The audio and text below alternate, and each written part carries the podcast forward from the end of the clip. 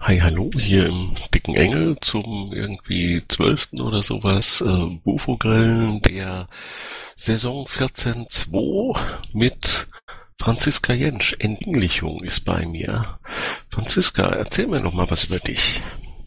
Hi, ähm, ja, wo fange ich an? Ich bin, ich bin 82 geboren in, in Hildburghausen in Südthüringen und da aufgewachsen und äh, es gibt so ein Ereignis in meinem Leben, was ähm, viel verändert hat. Und zwar bin ich mal äh, mit 16 weggelaufen nach Amsterdam und dieses Ereignis hatte so einen großen Eindruck auf mich gemacht, dass ich da unbedingt hin wollte und dann soziales Jahr in Holland gemacht habe und dort studiert habe, Anthropologie und Fotografie. Und äh, seit ein paar Jahren bin ich wieder in Deutschland und seit 2011 Pirat und ich kandidiere, weil ich denke, dass ich durch meine Lebenserfahrung und durch mein Studium vielleicht andere Antworten geben kann oder ähm, das, was wir Piraten wollen, anders erklären kann. Ja, so viel erstmal. Da springen wir ja schon mitten in den ersten Punkt rein. Äh, viele sind der Meinung, dass die Piraten in einer sehr schwierigen Zeit sind und Bufo ist ja sowieso so ein Schleudersitz irgendwie. Wenn du gewählt wirst, bist du sofort der Feind. Ne? Und das macht auch keiner aus Spaß. Und du musst irgendetwas vorhaben mit den Piraten. Und ich möchte gerne verstehen, was das ist.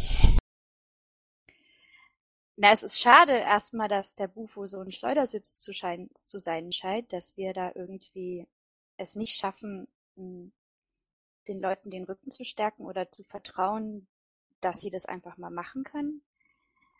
Ich, ich muss zurzeit oft dran denken, dass irgendjemand getwittert hat bei dem Parteitag, wo Thorsten gewählt wurde, dass der alte Bufo noch nicht mal verabschiedet wurde. Also irgendwie ähm, wäre es gut, wenn wir es schaffen, ähm, da den, ja, den Bufo mehr zu respektieren. Und ähm, ja, jetzt habe ich den Faden verloren, aber äh, Ne, ich glaube, dass ich noch mal eine andere Sicht auf die Dinge habe, dadurch, dass ich in zwei Ländern bin und ähm, ich glaube, dass die niederländischen Piraten jetzt an dem Punkt sind, wo wir vor zwei Jahren waren. Vielleicht kriegen die auch einen Richtungsstreit in zwei Jahren, ich weiß es nicht, aber ja, also irgendwie jetzt fängt es halt an, europäisch zu werden und ähm, also ich finde, wir könnten die nächste Stufe betreten, uns mehr international vernetzen und noch ja wir haben inhaltlich können wir noch so viel machen und wir streiten uns halt über die Richtung. Das ist irgendwie schade. Ja, das weist uns ja schon den Weg wohin, wo ich aber in einer halben Stunde sein möchte, weil erst möchte ich von dir verstehen, äh, wie soll aus deiner Sicht die Piratenpartei, also jetzt erstmal äh, in Deutschland, weil du willst ja für die Piratenpartei Deutschland Bufo werden, äh, sich äh, innerhalb der nächsten drei Jahre ungefähr so mal ausrichten, auch im Hinblick auf die nächste Bundestagswahl, bezüglich Inhalten, bezüglich Struktur, bezüglich Umgang miteinander, vielleicht auch äh, bezüglich der Entscheidungsfindung, äh, wie kommen wir zur Entscheidung, möglicherweise ohne Parteitage oder zwischen Parteitagen oder so. Gib mir doch mal eine Vision, wie deine Piratenpartei so ja, aussieht. Na, irgendwie sind, haben wir deshalb vor allem im, in der öffentlichen Wahrnehmung verkackt, weil wir uns so sehr äh, fetzen. Also ich meine, das sagen ja irgendwie alle. Die Piraten sind sich nicht einig und so. Ich weiß nicht, wie man das schaffen kann, ähm, mehr Respekt überhaupt zu, also zu etablieren, aber das ist, das ist die größte Aufgabe für mich, finde ich, dass wir das irgendwie schaffen, das zu etablieren. Ich ähm, finde, ich finde, dass ähm, ich habe einen niederländischen Artikel gelesen zu Shitstorm, wo man, wo man dieses deutsche Phänomen irgendwie besprochen hat. Und ich will nicht sagen, dass Niederlanden gar nicht ist, aber es ist auf jeden Fall weniger da. Und ähm, aus der Warte, dass ich das aus der, also ich sehe das halt aus der niederländischen Warte und ähm, wundere mich auch oft, warum Leute so abgehen. Ähm, Im Niederländischen ist Aufmerksamkeit Aandacht Und wenn jemand äh, irgendwie viel negative Andacht oder Aufmerksamkeit braucht, dann ist das ein Andachtstrecker, ein Aufmerksamkeitsentzieher und ich verstehe oft nicht, warum Leute das freiwillig machen. Aber ich scheine irgendwie die Einzige so zu sein, die das so sieht. Also ich, ich dachte erstmal, ich erzähle das einfach mal, wie das wirkt auf mich. Ähm, vielleicht hat das einen Effekt. Ähm, ich hoffe, dass wir sehr schnell die SMV beschließen und äh, installieren, so dass wir bundesweite Beschlüsse fassen können. Ähm, und ja, ich hoffe, dass also, dass wir anfangen, ähm, das Außen, also die, die Wahrnehmung von uns, dass die sich wieder ändert, dass, äh, dass, dass dann wieder mehr Zusammenhalt gesehen wird. Und wenn sich die Wahrnehmung von uns ändert, dann sind wir auch bei der nächsten Bundestagswahl auf jeden Fall drin. Du hast gesagt, du hast jetzt zwei Punkte, auf die ich im Einzelnen gern eingehen möchte. Das eine äh, ist das mit der SMV, das lassen wir noch ein, ein Sekündchen liegen. Äh, das mit der Kommunikation liegt mir irgendwie sehr am Herzen, weil meine Twitter-Timeline immer so explosiv äh, sich verhält, wenn irgendwas passiert, was nicht so ist, wie man sich das vielleicht wünscht oder wie sich das der eine oder andere wünscht. Und äh, wenn was anderes passiert, dann wünscht sich der andere oder der eine irgendwas nicht. Und dann hauen da irgendwelche Gruppen aufeinander ein. Ähm, du hast gesagt, du hast äh, keinen, keinen wirklichen Zugang, wie man das ändern könnte. Äh, gleichzeitig ist es aber äh, die wichtigste Aufgabe, äh, die wir haben. Äh, wie passt das zusammen? Naja, es haben ja schon sehr viele gesagt, sie wollen die Kommunikation verbessern. Ähm, ähm, ich glaube auch, dass dadurch, dass der Bundesvorstand so oft in die Ecke gedrängt wurde, er auch gar nicht mehr irgendwie visionär oder klar antworten konnte. Also wir müssen halt irgendwie einsehen, dass, dass wenn man jemanden in die Ecke drängt, dann, dann geht er in eine Abwehrhaltung und kann nicht mehr arbeiten. Und wie wir das umsetzen, also ich habe es schon mal irgendwo geschrieben, dass ich dass eigentlich niemand Shitstorm-resistent ist. Das ist, ein, das ist gewalttätige Sprache. Und ähm, e, entweder wir, wir müssen den Bufo irgendwie schützen und dann machen eben andere die Twitter-Accounts und die Mails. Dann ist er nicht direkt erreichbar. Oder es wächst eine Einsicht, dass das nicht okay ist. Und was, glaube ich, auf jeden Fall helfen würde, wäre Solidarität untereinander. Wenn, wenn, wenn mich jemand angreift, ich aber gleichzeitig einen Schulterklopfer bekomme, dann kann ich das ja wegstecken. Das ist jetzt so ein Gedanke dazu. Und eben, dass es mir, ich sag's nochmal, mir fällt es echt auf, dass es in Deutschland halt nochmal krasser abgeht als woanders. Ähm, die, wie groß schätzt du denn, also ja, genau. Ich mach, machen wir mal eine Schätzfrage. Äh, wir haben 32.000 Mitglieder irgendwie. Davon haben, glaube ich, 40, äh, 40 Prozent äh, schon ihren Mitgliedsbeitrag bezahlt. Ist ja ziemlich gut irgendwie so gegen Mitte des Jahres. Und äh, was schätzt du, wie viele Piraten in, sind in der Piratenpartei Deutschland im Moment gerade in irgendeinem Sinne politisch aktiv, nehmen also auf irgendeiner Ebene an äh, der Parteiarbeit Teil in irgendeiner Weise. Das kann sein, was weiß ich, vom Plakat aufhängen bis zum äh, Antrag ausarbeiten oder Infostand machen oder so. Und wie viel äh, Prozent davon oder wie viele Menschen sind die, die diese schlechte Stimmung äh, in die Partei bringen durch so aggressive äh, Kommunikationsformen? Ähm, ich schätze, dass äh, 10 bis 20 Prozent aktiv sind. Was ist denn äh, 40 Prozent? Wie viel sind, wie viel ist das in einer Zahl? Sind das 10.000 oder? Ja, meine, meine letzte Information ist 12.000 äh, 12, äh, hätten. Aber man möge mir jetzt bitte nicht mich darauf festnageln aus dem Publikum heraus. Vielleicht haben wir auch einen äh, Gänsekandidaten da, der das natürlich genau weiß und zum Mikrofon kommen kann oder sowas. Aber rechnen wir mal mit äh, 10, 12.000. Ne, dann, dann passt 10 bis 20 Prozent, würde ich sagen, das aktiv ist. Ich meine, man, wenn man in eine Partei eintritt, muss man ja auch nicht aktiv werden. Man kann, ich glaube auch, dass die Leute, die auf dem Parteitag sind, meistens auch die sind, die aktiv sind. Und ich schätze, dass eigentlich nur drei bis fünf Prozent stören. Und ähm, aus meiner Erfahrung weiß ich, dass die am lautesten meckern, oft am verzweifelten sind und am wenigsten machen. Also ja, also das ist so, so meine Einschätzung. Ich habe mal bei der Bundestagswahl gedacht, also da waren es eindeutig in Neukölln, waren eindeutig zehn Prozent etwa aktiv und ähm, habe ich mal so gerechnet und dann dachte ich so, ja, wenn wir 35.000 Leute sind und zehn Prozent aktiv sind, haben eigentlich dreieinhalbtausend Piraten den Wahlkampf gemacht. So ungefähr in ganz Deutschland. So fühlt sich's an, oder? Äh, wenn, wenn das nun nur relativ wenige Leute sind, äh, die da äh, so viel Aggression in die Partei tragen, äh, wie könnte man äh, dem äh, entgegenwirken? Da gibt's ja ganz viele Lösungsvorschläge, äh, sagen wir mal ganz viele Ziele. Da gibt es äh, Leute, die sagen, oh, wir müssen die einfach rauswerfen, dann ist die Welt viel besser. Oder es gibt Leute, die sagen, hm, wir müssen die irgendwie alle umarmen, müssen gucken, dass sie alle bei uns bleiben. Äh, in diesem Spektrum, äh, wo würdest du dich denn da einsortieren?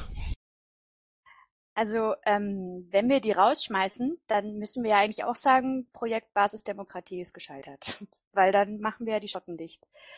Ähm, ich glaube, es wäre gut, äh, mehr Gelassenheit zu entwickeln und ich glaube oder ich sehe schon, dass auf Parteitagen ja schon einiges passiert, um das oder passiert ist in den letzten Jahren, um das irgendwie zu kontrollieren. Also ich meine, das Awareness-Team ist ja leider nötig, aber das hilft ja und ich finde auch, wie die Moderation geschieht, von den ähm, Wahlleitern, also wie sie Sachen erklären und wie geduldig sie sind, da merkt man ja schon, dass man, dass man da irgendwie versucht drauf einzugehen, dass, dass es eben, also da hat sich ja schon einiges entwickelt und es wird ja auch immer zivilisierter, meiner Meinung nach.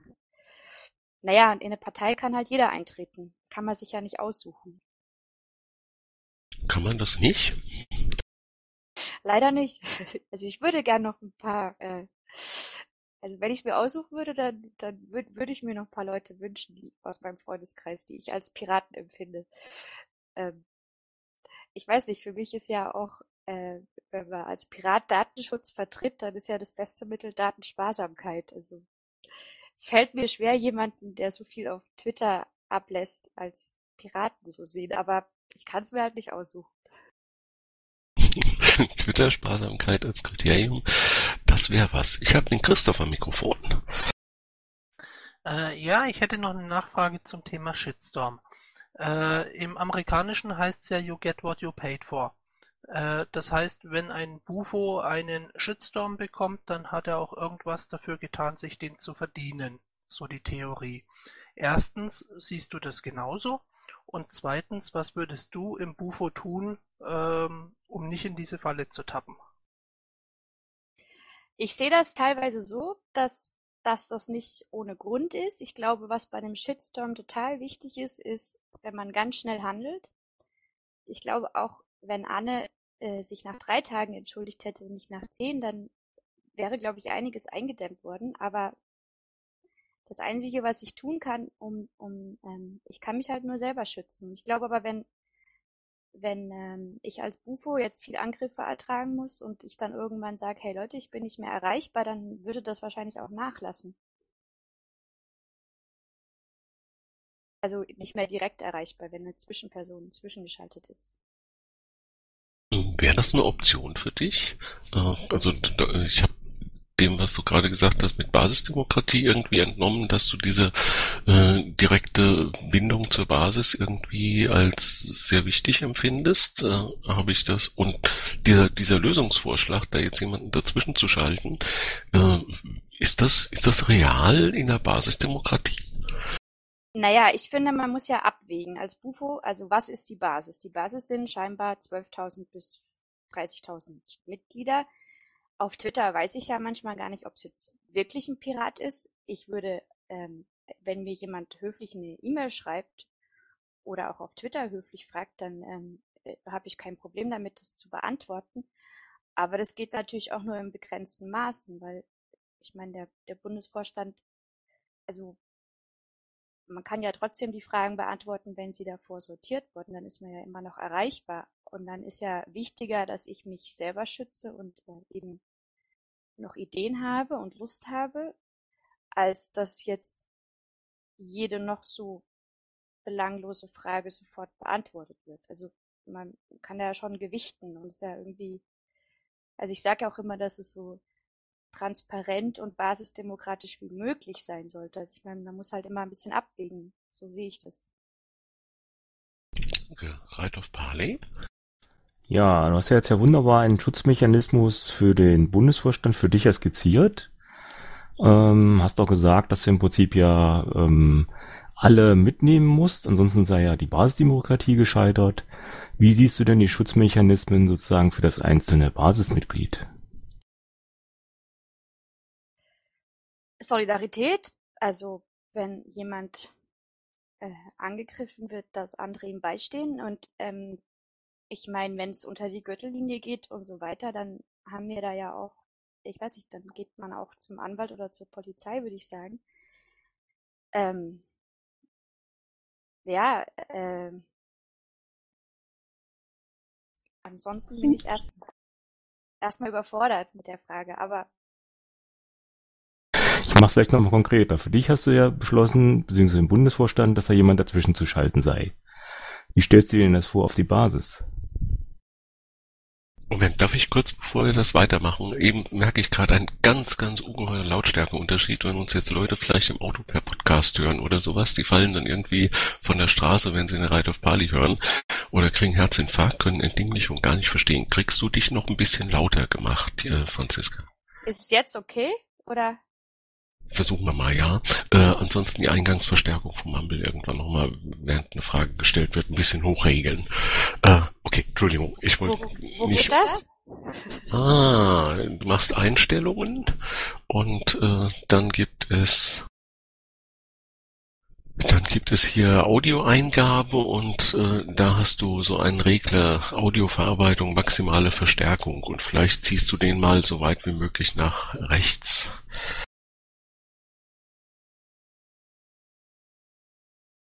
Sag mir mal den Pfad. Also ich habe da oben Server, selbst, Konfiguration und wo sind die Einstellungen? Oh, äh, das habe ich nicht, weil ich habe einen Knopf mit Einstellungen und da gibt's ein Häkchen erweitert und dann sieht er, vielleicht haben wir einen Windows-Menschen. Konfiguration, dann Einstellungen. Und dann erweitert ankreuzen.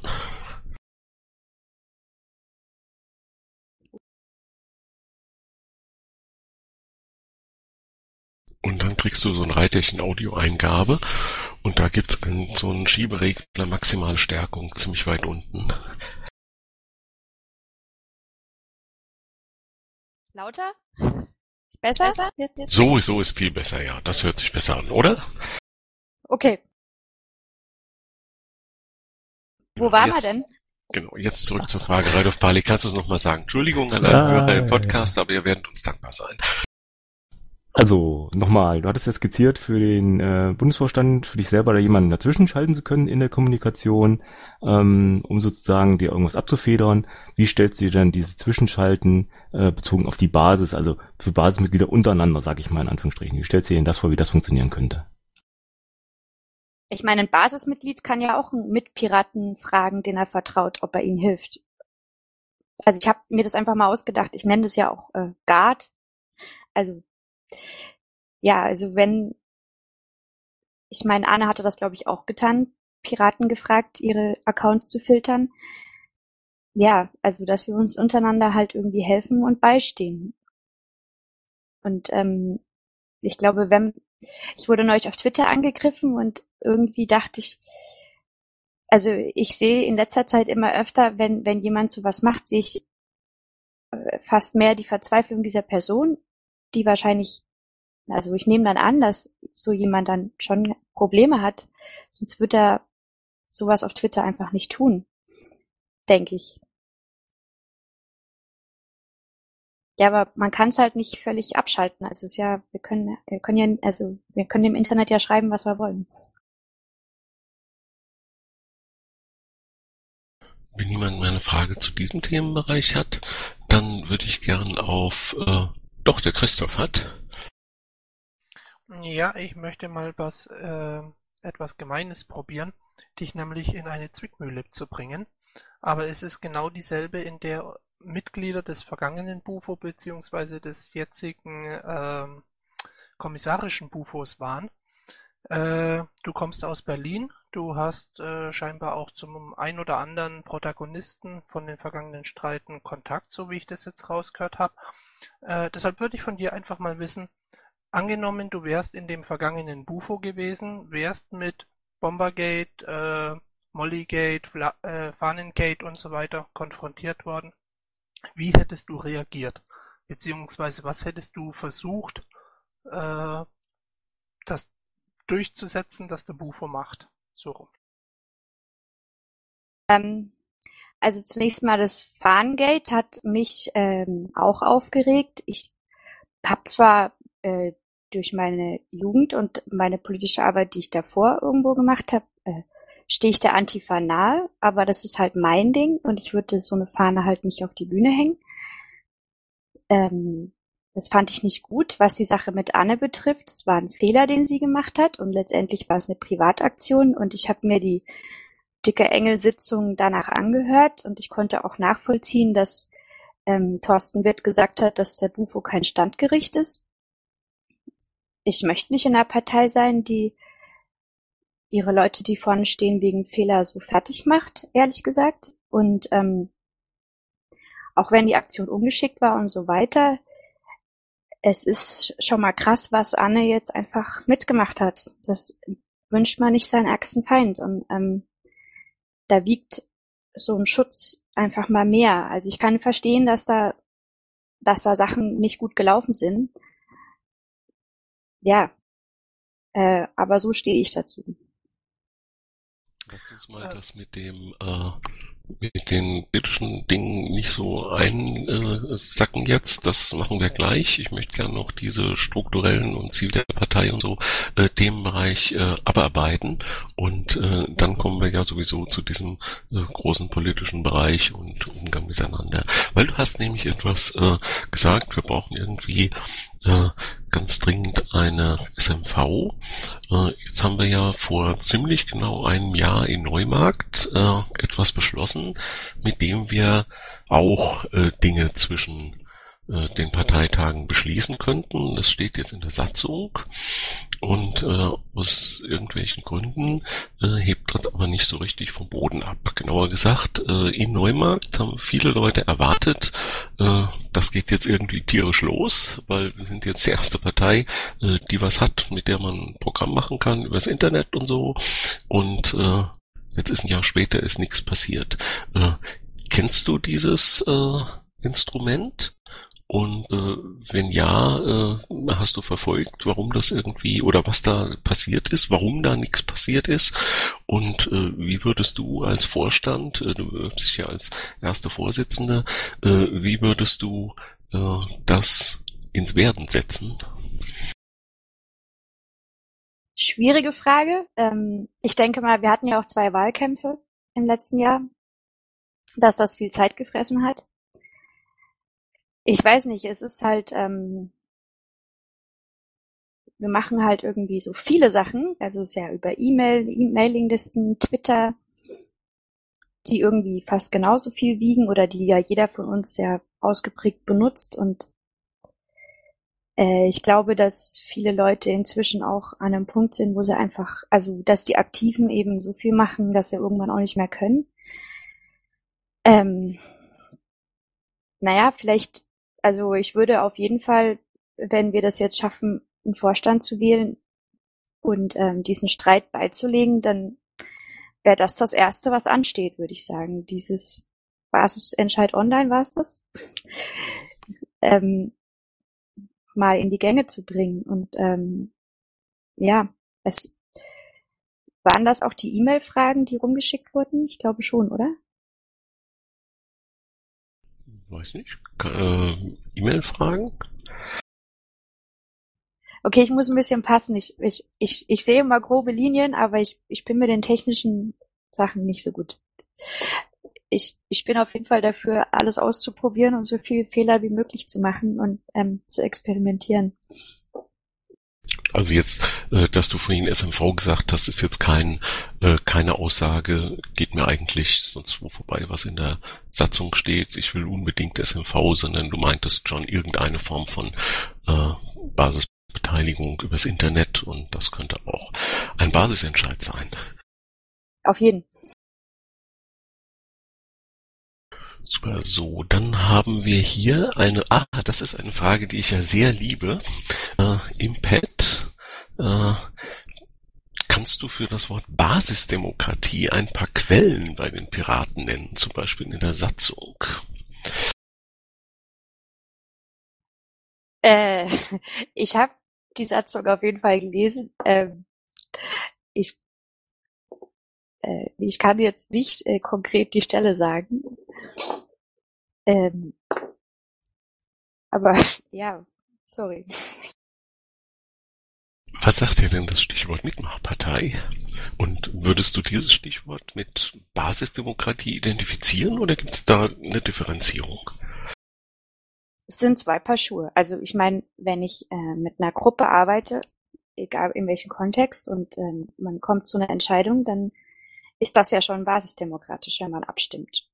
Und Mitmachpartei, ähm, naja, ist eine große Erwartung an die Mitglieder, weil ähm, ähm, es ja bisher nicht so war, dass, dass in der Partei Mitglieder so einbezogen wurden. Ich meine, es ist zwar so, dass wenn man Einfluss haben möchte auf die politische Willensbildung, dass dann die Möglichkeit besteht, in einer, in einer Partei beizutreten und sich einzubringen. Aber so sehr, wie man sich bei uns einbringen kann, ähm, kann man sich ja in keiner anderen Partei einbringen. Aber es rollt halt eine Menge auf. Also wenn, wenn man, wenn man, ich finde, wenn man eintritt, ich habe erstmal ein Jahr gebraucht, um ähm, alles anzuschauen und zu verstehen und äh, man kann dahin gehen und man kann dahin gehen. Es ist halt super viel erstmal. Man kann sich voll reinstürzen, aber es ist auch manchmal ähm, die Qual der Wahl. Also äh,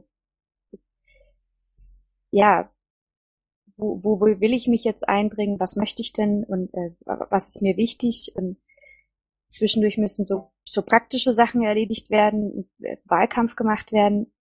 Also es, es ist erstmal eine Überforderung.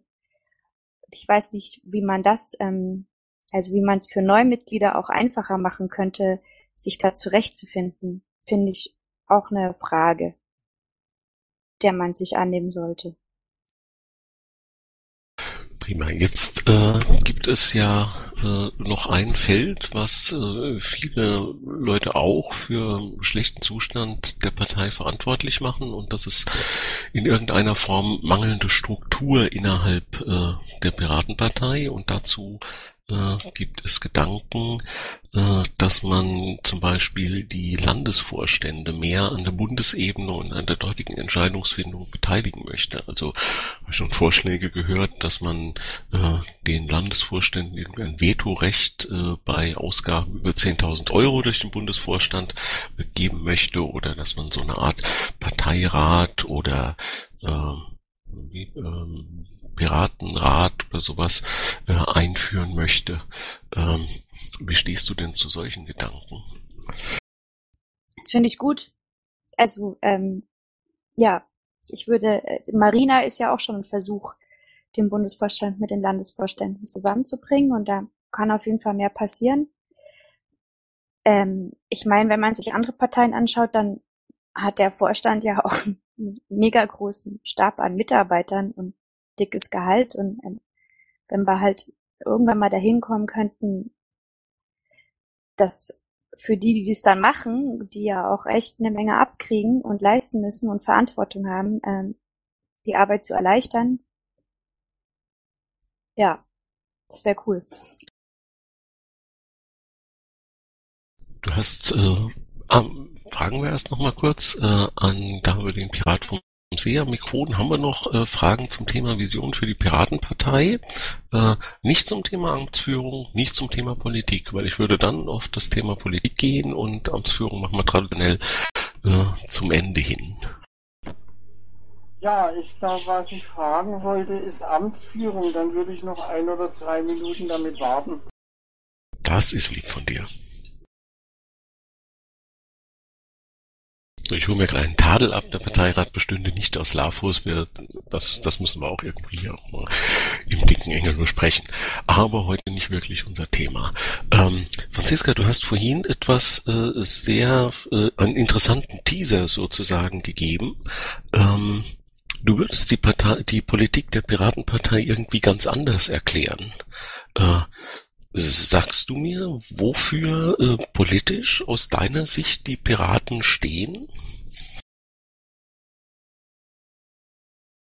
Ähm, äh, ich wurde neulich nach den drei Essentials gefragt. Da habe ich gesagt, dass es für mich fünf sind. Und dann habe ich gesagt, Moment, ähm, größtmögliche Transparenz, größtmögliche Bürgerbeteiligung, größtmögliche Nachhaltigkeit, größtmögliche Selbstbestimmung und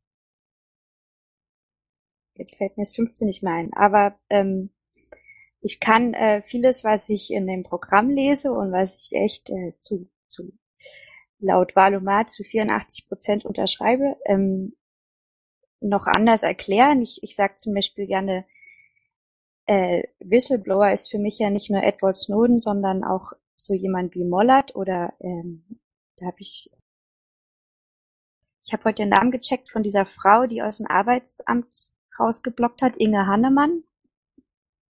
Eben Leute, die, die aus den Strukturen heraus ohne eigenen Vorteil Sachen kritisieren und äh, bloßstellen. Und ähm, äh, ich habe eben Anthropologie studiert. Das ist, also ich bin eigentlich sowas wie ein Datenverarbeiter. Ich, ich, wenn ich, wenn ich jetzt als Anthropologe was machen würde, dann würde ich Daten sammeln, durch Gespräche zu führen oder neutral zu beobachten und das auswerten. Und ähm, ich glaube, dass ich da halt einfach, ja, dass ich, es geht gar nicht darum, das Programm zu erweitern oder so, aber ich glaube, ich kann es irgendwie besser erklären, was das bedeutet oder irgendwie anschaulicher erklären, dadurch, dass ich das mit vielen Büchern, die ich in meinem Studium gelesen habe, oder dass ich das irgendwie darauf anpassen kann, anwenden kann.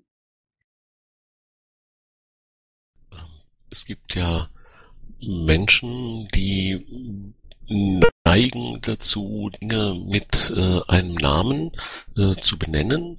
Und für die äh, politische Ausrichtung der Piraten gibt es da äh, zwei Begriffe, die in der letzten Zeit ziemlich stark durch die Gegend getrieben wurden. Äh, das eine ist links und das andere ist sozialliberal. Und äh, das wird als große politische Dissonanz irgendwie empfunden vom einen oder anderen.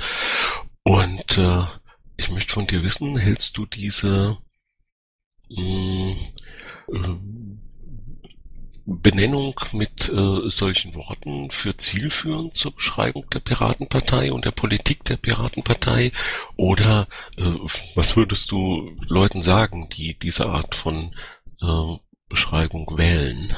oder der so eine große Bedeutung beimessen? Also ich finde, wir sind beides. Ich finde, vor allem seitdem wir uns äh, für das Grundeinkommen entschieden haben, sind wir linker als die Linken, finde ich. Äh, ich finde es aber auch gut, also sozialliberal finde ich eben auch als passend. Eben wegen der ich, selbst, ja, ja, ich, ich, ich empfinde, ich denke, dass es beides ist. Ich habe auch schon gesagt, dass es mir eigentlich egal ist, ob ich jetzt sozialliberal bin und ein linkes Programm vertrete oder linksliberal. Ähm, letztendlich sind es nur Begriffe, um uns im Spektrum einzuordnen. Und irgendwann mal waren wir ja mal, oder bevor ich eingetreten bin, hieß es, wir sind weder rechts noch links. Und ich denke aber, durch die Sachen, die wir beschlossen haben inzwischen, sind wir eindeutig links. Und Sozialliberal ist nochmal eine etwas genauere Beschreibung davon, was wir im Parteienspektrum, ähm, wo wir hingehören. Letztendlich beschreibt es nur rudimentär, was wir sind, weil, ähm, naja, eben durch das Netz oder das Internet, was wir ja verwenden, um voranzukommen und was ja irgendwie auch, naja, ein Symbol ist für die, die Zeit, in der wir uns befinden, also wo, wo es, also es, durch das Internet ist es ja möglich, in real time mit jemandem am anderen Ende von der Welt zu sprechen, also wir wachsen immer mehr zusammen und wir brauchen globale Antworten und ja, ich denke, dass das die Piraten halt haben. Ich habe jetzt noch nicht so richtig rausgehört, äh, wo, wie du, äh, du hast gesagt, du kannst das besser erklären, wie die Piraten äh, so ticken und äh, wofür die stehen. Äh, Kannst du das nochmal irgendwie auf den, auf den Punkt bringen? Also wenn du jetzt sagen solltest, hey, ich muss jetzt irgendwie jemand so einen typischen Elevator Talk machen in einer Minute, muss ihm sagen, hey, und dann kommt der Mensch oben raus und äh, weiß, wofür Piraten stehen. Wie, wie würde das aussehen?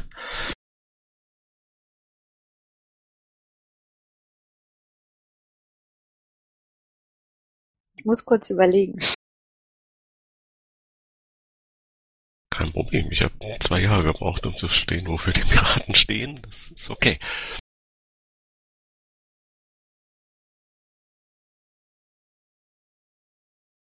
Na, was ich äh, oft sage, auch, dass der Name Pirat ist, ist ja erstmal ein bisschen, bisschen irreführend, aber ich, ich, ich sage in letzter Zeit auch öfter, dass ähm, Pirat auch für meine Generation irgendwie gilt, weil wir nicht mehr die Perspektiven haben, die noch Leute in den 80ern hatten, die damals so alt waren wie wir. Ähm, dass, dass ja unsere Generation, die irgendwie, ich meine, in einer sehr überalterten Gesellschaft mit auch, ja, also wir kommen irgendwie da nicht so oft vor mit dem, was wir an Gedanken haben, finde ich. Also ich finde, dass die junge Generation schlecht vertreten ist und dass Pirat irgendwie auch für mich bedeutet, diese Perspektive wieder zurückzuerobern oder einzunehmen, den Platz einzunehmen im öffentlichen. Ähm, äh, ich denke, dass, also es ist ja entstanden aufgrund der Konflikte um Pirate Bay es ist halt eine Tatsache, dass alles verfügbar ist und immer billiger wird und dass ähm, einfach nur Gewinnstreben die Erde kaputt macht. Also, also irgendwann ist ein Punkt erreicht, wo es nicht mehr, wo es nicht mehr geht. Also und dass da irgendwie neue Geschäftsmodelle, also dass der Skandal um Pirate Bay, um gratis Filme runterladen und so weiter äh, zu einer Parteigründung geführt hat, der zeigt halt irgendwie, dass ja, es, wir brauchen halt irgendwie eine neue Vision des Miteinanders. Und, Entschuldigung.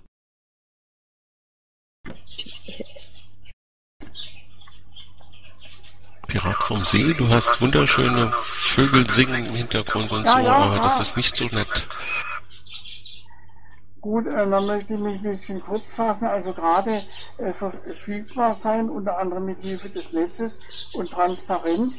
Ähm, Franziska, wie stehst du zu äh, öffentlichen und nicht öffentlichen Vorstandssitzungen? Das sind also wir noch Tag nicht. waren ja mehrere Leute sehr wütend über nicht öffentliche Sitzungen. David, da sind wir noch nicht und da will, ich würde erst gerne noch ein bisschen über äh, die politischen Ansichten von Franziska rauskriegen wollen. Wir machen nachher Amtsführung in einem ganz ausführlichen Kapitel, so wie äh, bei allen Kandidaten, bitte. Okay. Ähm, Im Übrigen wunderschöner Hintergrund. Ich glaube, ich sollte auch rausgehen zum Interviewen. Ähm, aber der, der äh, David hat es schon angedeutet. Ähm, könnte äh, das also du hast gesagt, Pirate Bay hat äh, zur Gründung der Piratenpartei geführt. Ist das in Deutschland auch so gewesen? Weiß ich. Aber was ich dich fragen möchte, äh, du hast gerade gesagt, wir sind irgendwie linker als Linken. Wir haben zum Beispiel ein BGE äh, im Programm. Äh, gleichzeitig äh, sagen Leute, hey, ihr seid doch die da mit dem Internet. Ähm, könnte das was miteinander zu tun haben? Ja.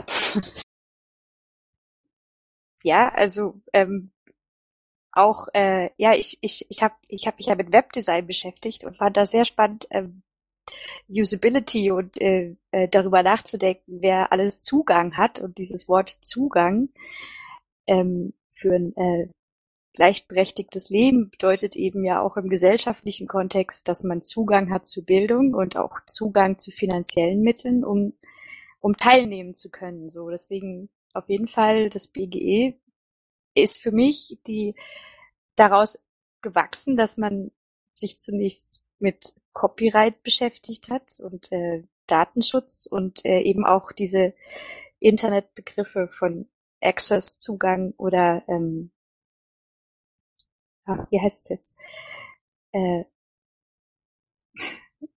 na, Netzneutralität. Also wenn man eben solche Begriffe auf die Gesellschaft überträgt, dann ist BGE dann die, die, die logische Antwort für mich. Also ich finde, das hängt auf jeden Fall zusammen, ja.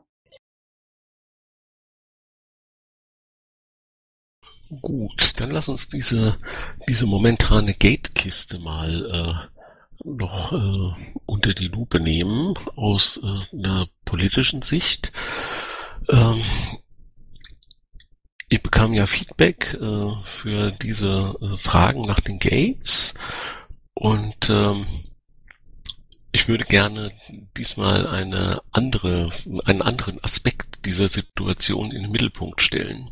Äh, wir sind eine politische Partei, äh, in der politische Meinungsäußerungen äh, jetzt nicht die Ausnahme sein sollten, in der ein harter Diskurs um den richtigen Weg herrschen sollte und in dem äh, man dann mit irgendeiner Form von Beschluss dann äh, festnagelt, was das Ergebnis dieser Diskussion war. Also so sehe ich politische Parteien und so sieht das Parteiengesetz politische Parteien, glaube ich, auch. Und äh, jetzt haben wir das Faktum, dass einige Leute sich, also sonst würde das gar nicht Gates heißen, äh, sich tierisch dran stören, äh, dass da irgendwo Dekomaterial in Bochum hing oder dass da äh, ein äh, Mitglied der Piratenpartei, eine Kandidatin der Piratenpartei, die du auch schon genannt hast, äh, an einer Aktion teilgenommen hat, die äh, jetzt möglicherweise hm, ein unangemessenes Echo in der Öffentlichkeit fand, äh, dass da also ein Molotow-Cocktail äh, Imitation äh, gegen den Zaun der Botschaft äh, äh, von Russland in Berlin geworfen wurde und so und und und da kann man ganz und dass ein Orgastreik stattgefunden hat und so weiter. Ähm, gleichzeitig äh, gibt es Leute, die finden allein die Frage äh, danach schon als Affront und äh, fragen sich, warum man äh, nicht über die Dinge redet, die uns alle so am Herzen liegen, über äh, soziale Gerechtigkeit, über äh, Netzpolitik, über Datenschutz und so, weil uns das ja irgendwie alle eint. Ähm, das ist mir, erscheint mir äh, persönlich als erheblich größerer Riss äh, in der Partei als die äh, tatsächliche politische Auseinandersetzung, die stattfindet. Das ist so eine Art Methodenstreit. Äh, wie siehst du das? Und äh, wie könnten wir diese, wenn du das auch als Problem siehst, äh, dieses Problem äh, irgendwie in den Griff kriegen? Was sagst du den Leuten? Äh, wie können die wieder miteinander reden lernen?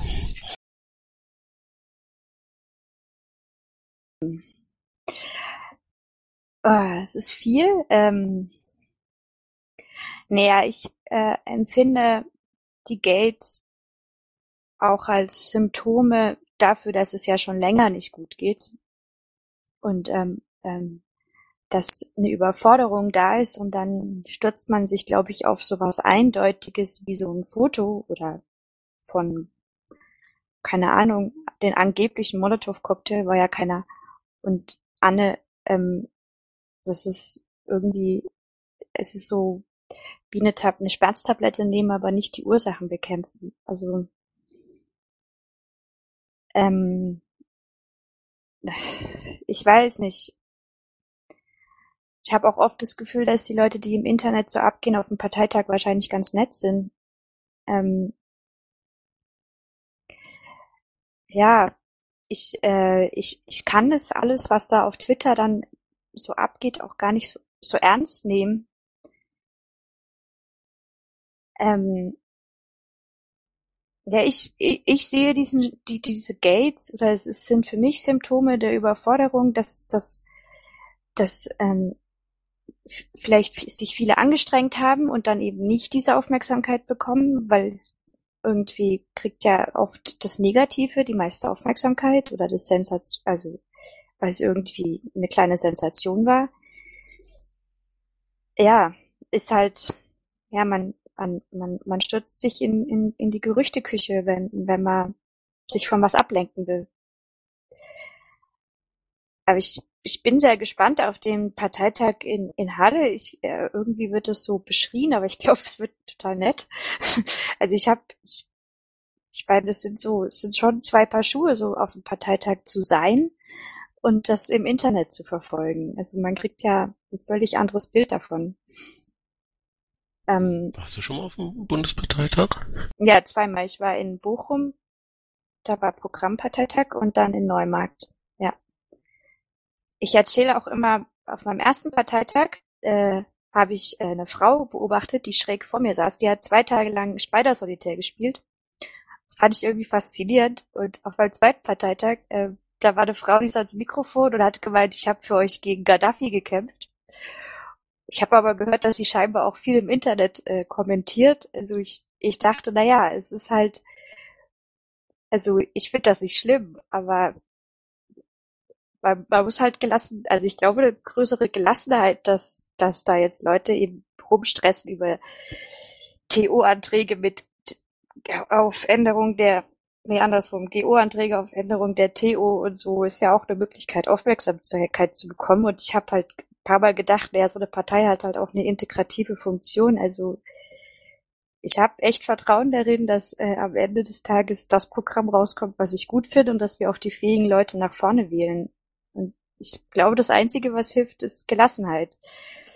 Wenn wir nicht wollen, dass wir jetzt ein Delegiertensystem einführen und ähm, ja, also die Schotten eben dicht machen, dann ja, dann müssen wir irgendwie ertragen, dass da auch Leute sind, mit denen wir nicht klarkommen. Und es ist ja eigentlich auch völlig normal, dass es verschiedene Flügel in der Partei gibt. So Realo und Fundis bei den Grünen oder so. Ich, ja, ist ja, ist ja eigentlich, ich meine, ist ja ein Zweckbündnis, ist ja kein Gesangsverein oder so. Man muss ja nicht mit jedem klarkommen. Auch bei den Grünen war das ja so, dass dann irgendwann mal Farbbeutel geflogen sind. Das ist ja vielleicht dann nicht die richtige Form der politischen Auseinandersetzung. Äh, wie würde jetzt äh, ganz konkret äh, ein äh, Vorstand mit äh, Franziska als Vorsitzende äh, sich verhalten, wenn da wieder so ein potenziell äh, wellenhochtreibender Vorgang äh, entsteht. Äh, wie würdest du dich verhalten? Also da liegt ja natürlich auch eine ganz große Verantwortung äh, beim Vorsitzenden, bei der Vorsitzenden. Ähm, wie würdest du dich da konkret verhalten, um dafür zu sorgen, dass es eben nicht so aufbraust, dass wir danach hier irgendwie sitzen und äh, zwischen den zwischenzeitlich mal eben einen Parteitag einberufen müssen, der uns irgendwie ein Arsch voll Geld sind und uns daran hindert, uns politisch weiterzuentwickeln, äh, weil mal eben wieder der Bufo geplatzt ist. Ne? Ähm, naja, die Situation ist ja auch wirklich neu. Es hat ja keiner vor uns ähm, das, also das, wir lernen da ja alle von. Also äh, äh, ich, ich denke halt, dass, dass man schnell reagieren sollte und dass, äh, dass es gut ist, äh, Fehler einzugestehen. Ähm, ja, aber ja, es, es, es ist eine krasse Situation, dass dass es so weit gekommen ist, dass wir jetzt 50.000 für einen extra Parteitag ausgeben müssen. Ähm, und ich denke, wir konnten da alle miteinander viel von lernen, weil, äh, ja, also weil so ein Shitstorm, den Anna erlebt hat, den hat, den haben wir dann ja irgendwie auch miterlebt. Und wir hatten ja davor nirgendwo stehen, es darf niemand mit Bomber Harris äh, also es war ja nicht irgendwo festgelegt, was man, wie weit man da gehen darf. Und äh, ich glaube, es ist jetzt jedem klar, dass das, dass, äh, dass, dass das halt irgendwie falsch war. Aber ich meine, von Anne war es ja auch, es war ja auch letztendlich eine private Aktion, sagt sie ja. Sie ist nun mal demaskiert worden, es ist halt Pech und ähm, ich ja, ich finde es halt nicht passend, sie dafür zu verurteilen. Also ich finde, sie hat genug durch. Ähm, ich glaube nicht, dass nochmal so, so eine Situation eintreten wird. Ich glaube, dass, ähm, also ich habe nach dem Bombergate gedacht, tiefer geht jetzt nicht mehr. So, ich, also ich habe das Gefühl, entweder wir raffen uns jetzt zusammen oder, oder ja, wir müssen es halt sein lassen. Ich weiß nicht. Aber ich glaube, dass die meisten gewillt sind, jetzt weiterzumachen. Und es ist halt, denke ich mal, ähm, eine Partei zu gründen und Forderungen zu stellen und sich in die politische Diskussion einzumischen, es ist halt einfach ein saulanger Weg. Da sagst du was. Ähm, ich mache mal was, was ich selten mache, aber ich stelle dir mal eine ganz direkte persönliche Frage. Ähm, man könnte den Eindruck gewinnen, dass in der Partei, und du hast es ja auch schon äh, selbst so angedeutet, äh, eine kleine, aber oder mehrere kleine, aber sehr laute Gruppen gibt, die äh, ziemlich draufhauen und äh, dass man, wenn man dann in der Verantwortung ist als Vorstand, unter Umständen äh, gut damit fahren könnte, äh, rasch und entschlossen, äh, solchen Dingen entgegenzutreten, um einfach eine vernünftige Diskussion herzustellen. Also auch über äh, die Aktion von Anne in Dresden hätte man vielleicht irgendwie vernünftig diskutieren können, ist aber irgendwie nicht passiert. Ich erlebe dich jetzt hier als eine äh, sehr äh, ruhige Person sehr bedacht antwortet und auf jeden Fall nicht äh, mit dem Wort durchgreifen äh, zu assoziieren wäre.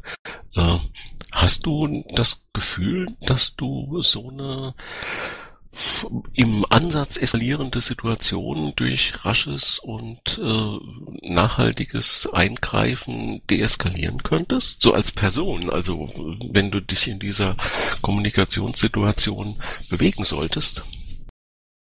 Ich glaube schon, dass ich das kann ähm, ähm, zu vermitteln zwischen Gruppen und ähm, zu erklären, was hier in Berlin passiert und was vielleicht ein Baden-Württemberger nicht so nachvollziehen kann. Ähm, ich finde es komisch, wenn jemand fordert, dass wir äh, entschieden durchgreifen und gleichzeitig werde ich ja gefragt, ob äh, der Bufo äh, verwaltend oder politisch ist. Also ähm, das sind ja irgendwie auch zwei Paar Schuhe. Also dieses Durchgreifen widerspricht ja dann auch dem basisdemokratischen Prinzip. Aber Entschuldige, sollte ich durchgreifen gesagt haben, dann ähm, das würde mir leid tun, denn äh, ich meinte handeln. Es ging darum, äh, durch eine äh, schnelle und äh, akzentuierte, durch ein akzentuiertes Eingreifen dafür zu sorgen, äh, dass eine äh, Diskussion, die offensichtlich aufkeimt, nicht eskaliert, sondern in vernünftige Bahnen gelenkt wird. Das geht nicht darum, in irgendeiner Weise diese Meinung zu dominieren, äh, sondern die Diskussion äh, aus dem aus dem eskalativen Kreislauf rauszunehmen und einer konstruktiven Lösung durchzuführen, zuzuführen. Und wenn man das irgendwie drei Monate lang nicht macht, dann sind wir da, wo wir jetzt sind. Und deswegen meine Frage, wie kriegen kriegen wir äh, genau das hin. Und durchgreifen im inhaltlichen Sinne selbstverständlich auf keinen Fall. Das wäre, glaube ich, von niemandem äh, gesehen Rolle eines Bundesvorstands. Sowas würde ich nicht fragen. Nee, das hast du nicht gefragt, aber das wurde öfter gesagt, dass man bei sowas durchgreifen muss irgendwie. Und das äh, fand ich dann irgendwie komisch. Ähm, ich glaube, dass ich das kann, da schnell zu reagieren und ähm, akzentuiert zu reagieren, ähm, also zwischen zwei Seiten zu vermitteln. Ähm, Jetzt wollte ich noch was sagen, jetzt weiß ich nicht mehr. Ähm, ja, machen wir es machen wir es mal weiter. Lass uns mit die beiden Herren am Mikrofon zu Wort kommen. Ich glaube, der Christoph war einen Moment länger da als der Ali. Äh, ich habe halt schon öfters lassen Ali vor. Okay, dank dir. Ähm, ich habe mal eine konkrete Frage an dich. Der Monopol hatte dich vorhin nach der politischen Vision gefragt und hab das jetzt bis zu dem jetzigen Moment auch so verfolgt und ich muss sagen, ich verstehe kein Wort von dem, was du sagst, welche Vision du hast, was du in dieser Partei bewirken willst und wollte dich einfach fragen, ist das jetzt ein Sender- oder Empfängerproblem? Das ist für mich alles leider sehr, sehr schwammig, was du von dir gibst. Und ich finde da keinen Leitfaden. Wie erklärst du dir das? Ja, da muss ich erst mal schlucken. Ähm, ich, ich habe doch Probleme, mich zu erklären. Ähm, ich glaube eben an Bürgerbeteiligung, ich glaube an, ähm, an Basisdemokratie, ich glaube daran, dass man Menschen einbeziehen sollte.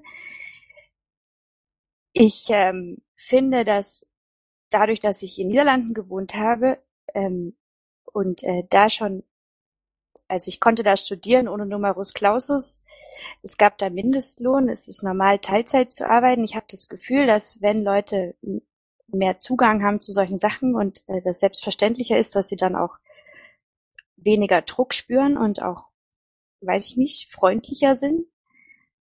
Ich glaube, dass, dass da die Holländer uns in einigen was voraus haben. Ich, ich, ich beobachte viel, was im, im sozialen Bereich in Deutschland schiefläuft. Ich kann, ähm, ich, ich kann das immer sehr gut erklären mit Holland, aber ich habe in, in, in, in Holland mit obdachlosen Junkies gearbeitet, aber da haben die Leute halt ein entsprechendes Gehalt gekriegt und es war normal, dass Sozialarbeiter Polnisch oder Rumänisch oder Spanisch gesprochen haben und damit agiert haben. Da ist schon irgendwie vieles entstanden, was hier noch nicht ist. Und wenn ich an die Zeit in der Notübernachtung in Berlin zurückdenke, da gab es einige Schlägereien, da waren wir ehrenamtlich angestellt. Franziska, ja. Entschuldigung, das ist wieder keine Antwort auf meine Frage. Also ich, ich habe da jetzt gerade echt ein Problem, das nachvollziehen zu können. Was hat das alles jetzt ich, konkret ich kann, mit deiner Stelle als Vorsitzender in der Piratenpartei zu tun? Okay, ich kann dir jetzt nicht eine, eine Takeaway-Handlungsanweisung äh, mitgeben. Ich kann nur erklären, was ich sehe. Und ähm, ich denke, dass, dass, dass ich als Bundesvorsitzende irgendwie ähm, Sorry, jetzt hast du mich rausgebracht, weil du fragst ganz schön aggressiv. Ähm. okay, ich, ich gehe schon aus dem Mikrofonraum raus. Sorry. Vielleicht sollte ich irgendwas benutzen, was aus Holland hier öfters importiert wird. Danke.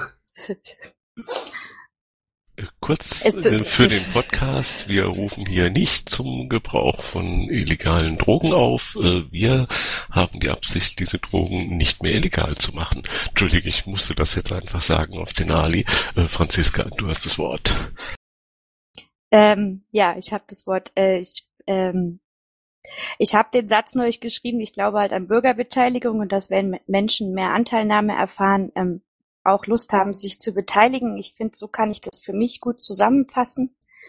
Und ich finde, dass, dass ähm, viele Menschen stark unter Druck stehen und ähm, ich weiß nicht, nicht die Anerkennung bekommen, die sie brauchen und dadurch eben auch ungemütlich werden oder aggressiv werden. Und ich denke, da kann man halt vieles verbessern. Und ähm, ich war zum Beispiel, ich, ich halt, ich, ich, ich, ich muss das halt immer mit, ich, ich, ich sehe halt zwei Länder nebeneinander und ich war zum Beispiel in Amsterdam bei einer Lesung und es ging auch über den sozialen Bereich und da hat eine England, Deutschland und ähm, Niederlande verglichen und ich habe sie gefragt, was ihr aufgefallen ist und sie fand das halt in Deutschland sehr autoritär, die sozialen Einrichtungen. Es war nicht von den Menschen, hat sie gemeint. Und ich sehe da halt Unterschiede, ganz konkret im sozialen Bereich. Ähm, die ich eben irgendwie anschaulich erklären kann oder für mich prallen da irgendwie Welten aufeinander und das merkt man jetzt auch hier. Ich meine, dann gibt es die Stimmen, die wollen dann irgendwie so ganz schnell drei Punkte und Ansage und ähm,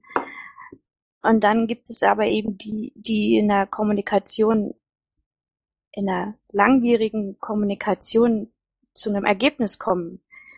Ich weiß halt nicht, ähm, ja, äh, ich, ich weiß, ich finde es manchmal komisch, was Leute für eine Erwartung an so eine Partei haben. Ich meine, ähm, es ist ja eben ein Zweckbündnis, um politisch was zu erreichen. Ähm, ja, mehr ist nicht mehr und nicht weniger. Ähm, ich, ich möchte, das sage ich jetzt auch nochmal an, ich, ich werde morgen, übermorgen irgendwie ein Video machen, wo ich nochmal ganz viele Sachen erkläre. Ähm, es fällt mir noch schwer, auf den Punkt zu kommen, aber ich habe ja noch zwei Wochen. Haben wir noch Fragen zum Thema Politik an die Franziska? Bitte nicht zum Thema Amtsführung. Wer war der nächste am Mikrofon? Christoph. Ähm, ja, du hast vorhin mal gesagt, ähm, der, der Tiefpunkt war für dich das Bombergate, wo du dachtest, tiefer geht nicht mehr. Äh, für mich war das Bombergate nur eine Zwischenstation und was danach kam, das ging deutlich tiefer. Ähm, ich hätte gerne von dir gewusst, was hast du davon mitbekommen und wie siehst du's? Wie stehst du dazu? Ja, wie gesagt, ähm, es, es war ein Fehler, ähm, aber es war eine private Aktion von Anne, die, die rausgekommen ist. Ich, ich hoffe. Ich, ich meine nicht das Bombergate. Ich meine äh, die Tiefschläge, die danach kamen, dass äh, Dutzende oder Hunderte Piraten als Nazis oder Rechte verschrien wurden, äh, das ganze Landesverbände und Landesvorstände als Nazis verunglimpft wurden äh, solche Sachen, meine ich. Äh, was hast du von, von den Dingen oder von, von dem, was danach kam, mitbekommen und wie bewertest du es? Ich fand das, äh, ich fand beide Seiten haben nicht gut agiert äh, und es ist das Problem auf Twitter, dass es dann nur noch ein Pro und ein Contra gab und nichts mehr dazwischen und dass sich das so hochgeschaukelt hat. Ich glaube auch, dass auf beiden Seiten Leute das inzwischen bereuen. Ähm, ja, ja, also es war, du hast auf jeden Fall recht, nicht der Bombergate war das, der war der Tiefpunkt, sondern die Reaktion darauf. Es ist halt irgendwie, wenn, wenn wir alle diesem Bombergate nicht so viel Aufmerksamkeit geschenkt hätten, dann wäre das halt jetzt auch gegessen. Dadurch, dass es sich so hochgeschaukelt hat und dass dann auch kein, kein, ähm, kein Gespräch mehr möglich war, so, sondern nur noch pro, contra, ja, haben sich die Gräben eben vertieft aber ich glaube, diese Gräben sind, die sind gar nicht so groß. Also, ja. Wir sind uns schon in ganz vielen Sachen einig, denke ich. Ähm, auf die äh, sachliche Komponente äh, bezogen ist das ja die Meinung vieler Piraten, aber äh, ich nehme jetzt, wenn ich dich so höre, auch irgendwie wahr, dass es kaum einen größeren Graben geben kann äh, zwischen dem, was du jetzt so äh, sagst und äh, zwischen ganz offenen äh, Beschimpfungen in Blogs und äh, Mikroblogs. Äh, da ist nicht da vielleicht der wirkliche Graben? Kannst du das nochmal erläutern, wie du das meinst? Ich stelle mal eine These auf und würde gern verstehen, was du dazu denkst. Äh, die, das wahre Problem der Piraten ist nicht, dass wir äh, irgendwie Linke und irgendwie Sozialliberale haben, die jetzt aus irgendwelchen Gründen so miteinander im Clinch liegen, äh, dass wir nicht mehr zu einer politischen Meinung finden können, äh, sondern das wahre Problem ist, dass es äh, Leute gibt, die, sagen wir mal, bereit sind, sehr aggressiv äh, in der Vertretung ihrer Meinung vorzugehen und äh, andere, die äh, damit überhaupt nicht umgehen können und äh, die mh, sachlich diskutieren wollen. Könnte das äh, ein viel tieferer Riss in der Partei sein als diese äh, diese äh, politischen Unterschiede. Also ich will jetzt BGE und äh, oder ich will das nicht oder ich bin jetzt irgendwie für Taxifahrer-Apps oder ich bin dagegen oder so. Das kann auf jeden Fall sein. Ähm, ja.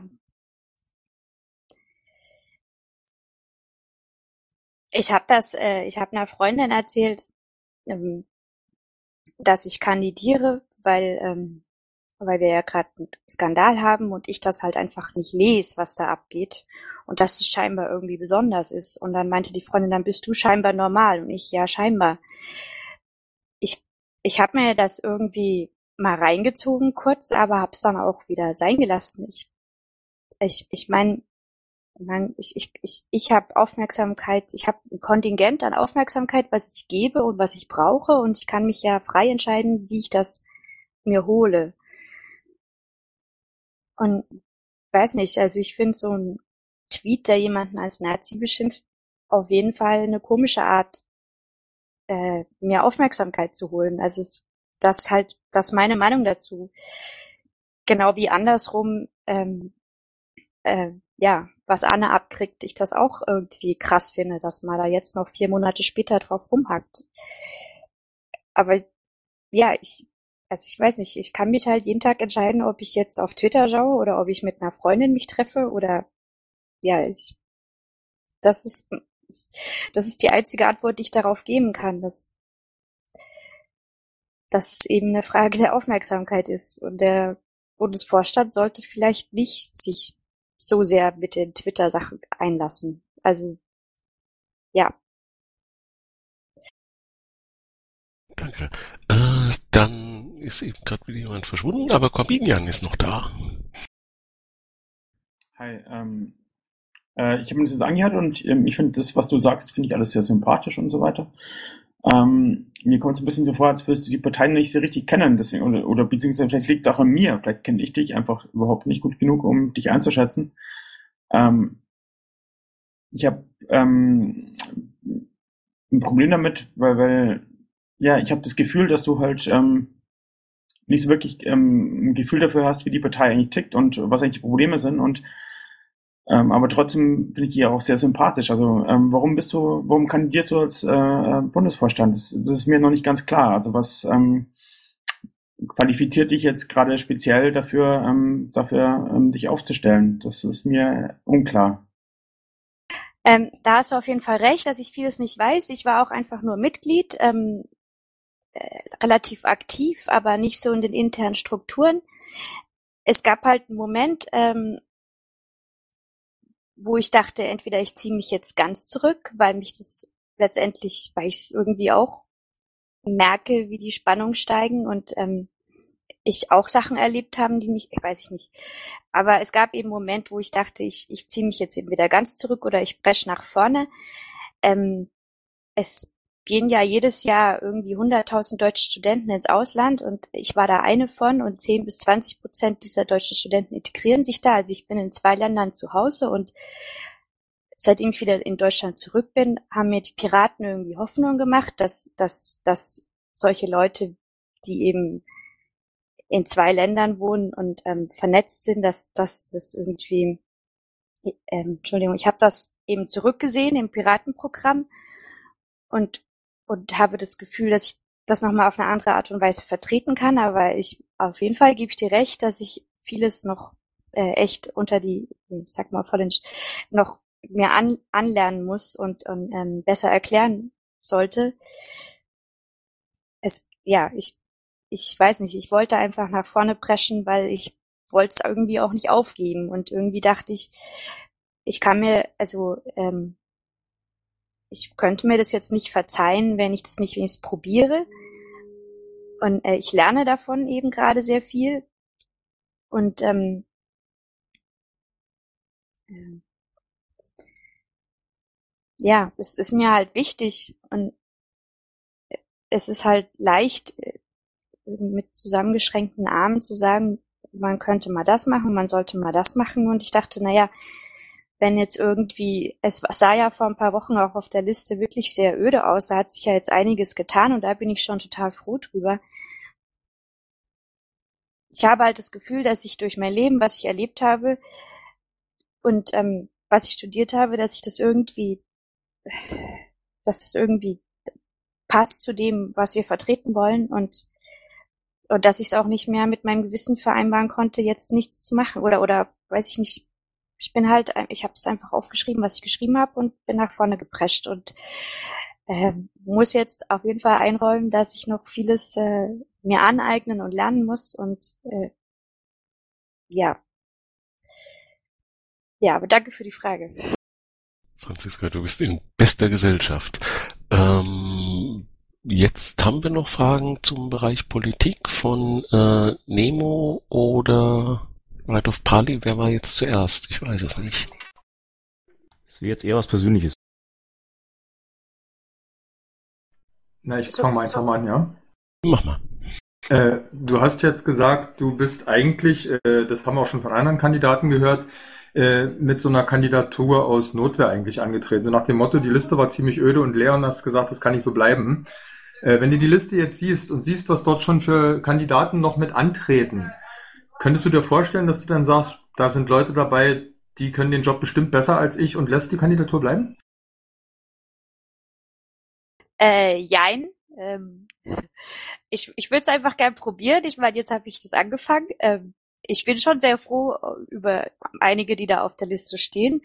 Ähm, ich möchte, glaube ich, jetzt einfach mal eine Rede halten und gucken, was passiert und hoffe, dass ich noch in dem Video, was ich mache und in den nächsten zwei Wochen mit mir Sachen anlesen, vielleicht doch noch meinen äh, Kenntnisstand erweitern kann.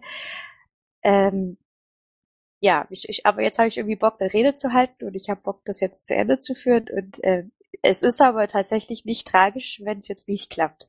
Dann, dann warten noch andere Projekte, so ist nicht. Aber ähm, ich ziehe es jetzt halt einfach durch.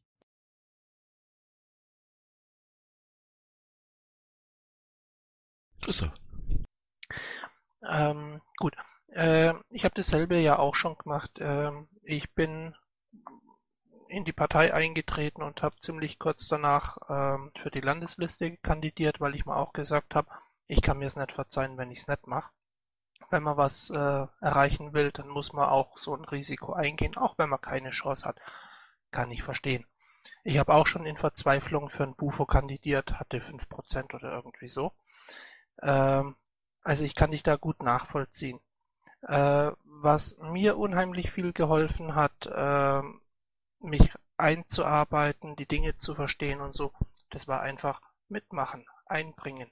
Ich war sehr viel hier im Mumble unterwegs. Äh, ich war im Dicken Engel, später in der SMV, äh, in der ein oder anderen AG und habe einfach mitgemacht, habe gefragt, habe mich informieren lassen, äh, habe mitdiskutiert äh, und bin mittlerweile relativ gut in unserem Programm drin.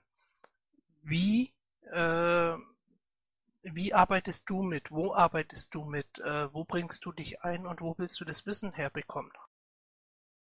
Also ich bin ja hier vor Ort, also ich gehe schon zu den Stammtischen und zu den Neuköllner Sachen. Ähm, ähm, ich war mal bei der Stadtbau-Wohngruppe. Ich habe Mumble auf dem letzten Laptop installiert gehabt, aber es ist irgendwie für Berliner immer ein bisschen komisch, weil man hier so viel vor Ort hat. Äh, es gibt äh, bestimmt viel, viel mehr Leute, die, die, äh, die, die mehr in der Partei dr drinstecken, aber der Vorteil, den ich habe, ist, glaube ich, dass ich, dass ich nicht, dass ich mich nicht manchmal nicht so verliere oder den Wald vor lauter Bäumen nicht sehe, dass ich halt noch sehe, was, was die Außenwirkung ist und dass ich ähm, niederländische und deutsche Piraten vergleichen kann. Also dass ich da einen Überblick habe, den andere vielleicht nicht habe und dafür aber nicht so die, die, die Details kenne. Ich fand das ja auch schön, dass äh, Marina irgendwann mal gesagt hat, dass ja auch ein Anfänger einen anderen Blick drauf wirft. Und es ist ja schon auch Learning by Doing. Ich habe jetzt mich äh, wirklich intensiv mit den Piraten beschäftigt, auf beide Art. Äh, mich auch eingebracht, vor allem beim Wahlkampf. Ähm, ich hätte auch wirklich Lust, mal diesen Blick zu kriegen, den der Bufo darauf hat, weil es mich neugierig macht, angesichts auch, was jetzt gelaufen ist in den letzten Jahren. Naja, und ich glaube halt, dass, dass es gut ist, so eine Person wie mich, die in zwei Ländern zu Hause ist. Also ich, es ist ja auch was Symbolisches. Also das wollen wir ja nicht mehr so in national, also im Nationalen verhaftet bleiben sondern eben einen Schritt weitergehen. Bastian. Ja, erstmal schönen guten Abend. Ich, ich hast gerade ein Stichwort äh, gegeben, deswegen bin ich hier mal reingesprungen. Du hast gesagt, du kennst die niederländischen Piraten. Äh, wie findest du die Struktur der niederländischen Piraten? Und hast du da täglich Kontakt oder nur sporadisch?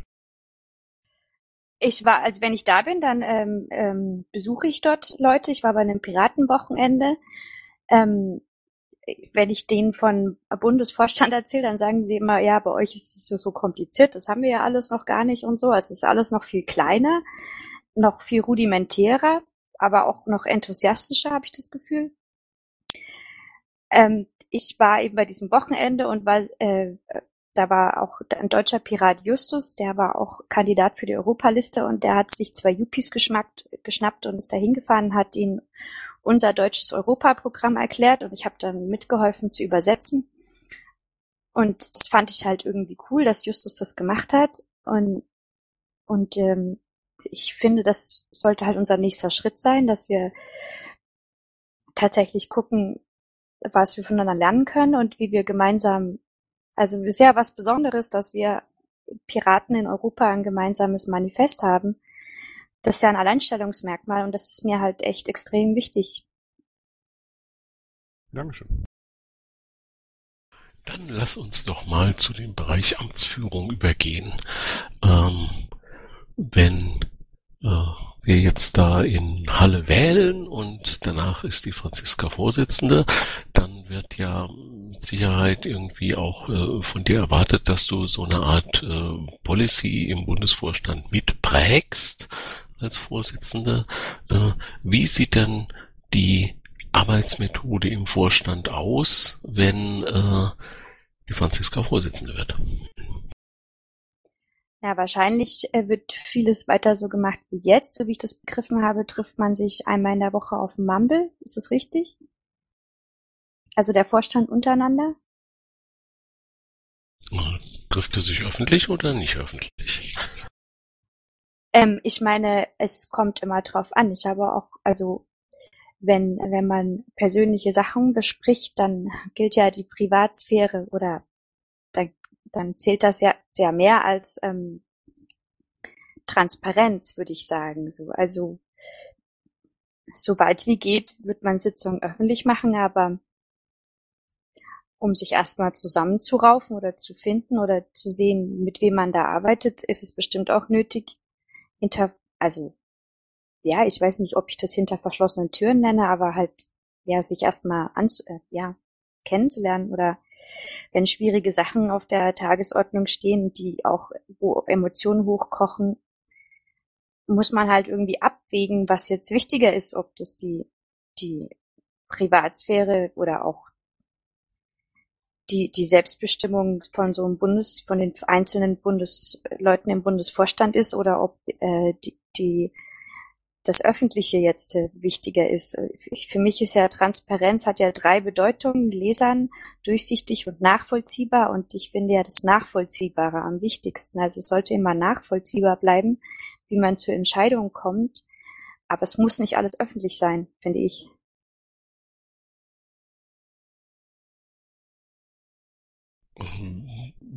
Wie könnte äh, Nachvollziehbarkeit äh, von politischen Entscheidungen gewährleistet werden, äh, ohne dass man die äh, öffentlich trifft?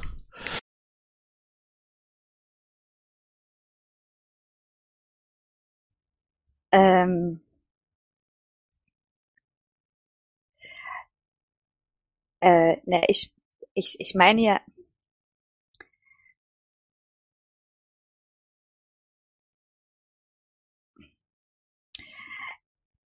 Also ich, ich meine nur, dass, dass, dass man schon so öffentlich wie möglich macht. Aber ähm, es, es ist einfach manchmal nötig, da zunächst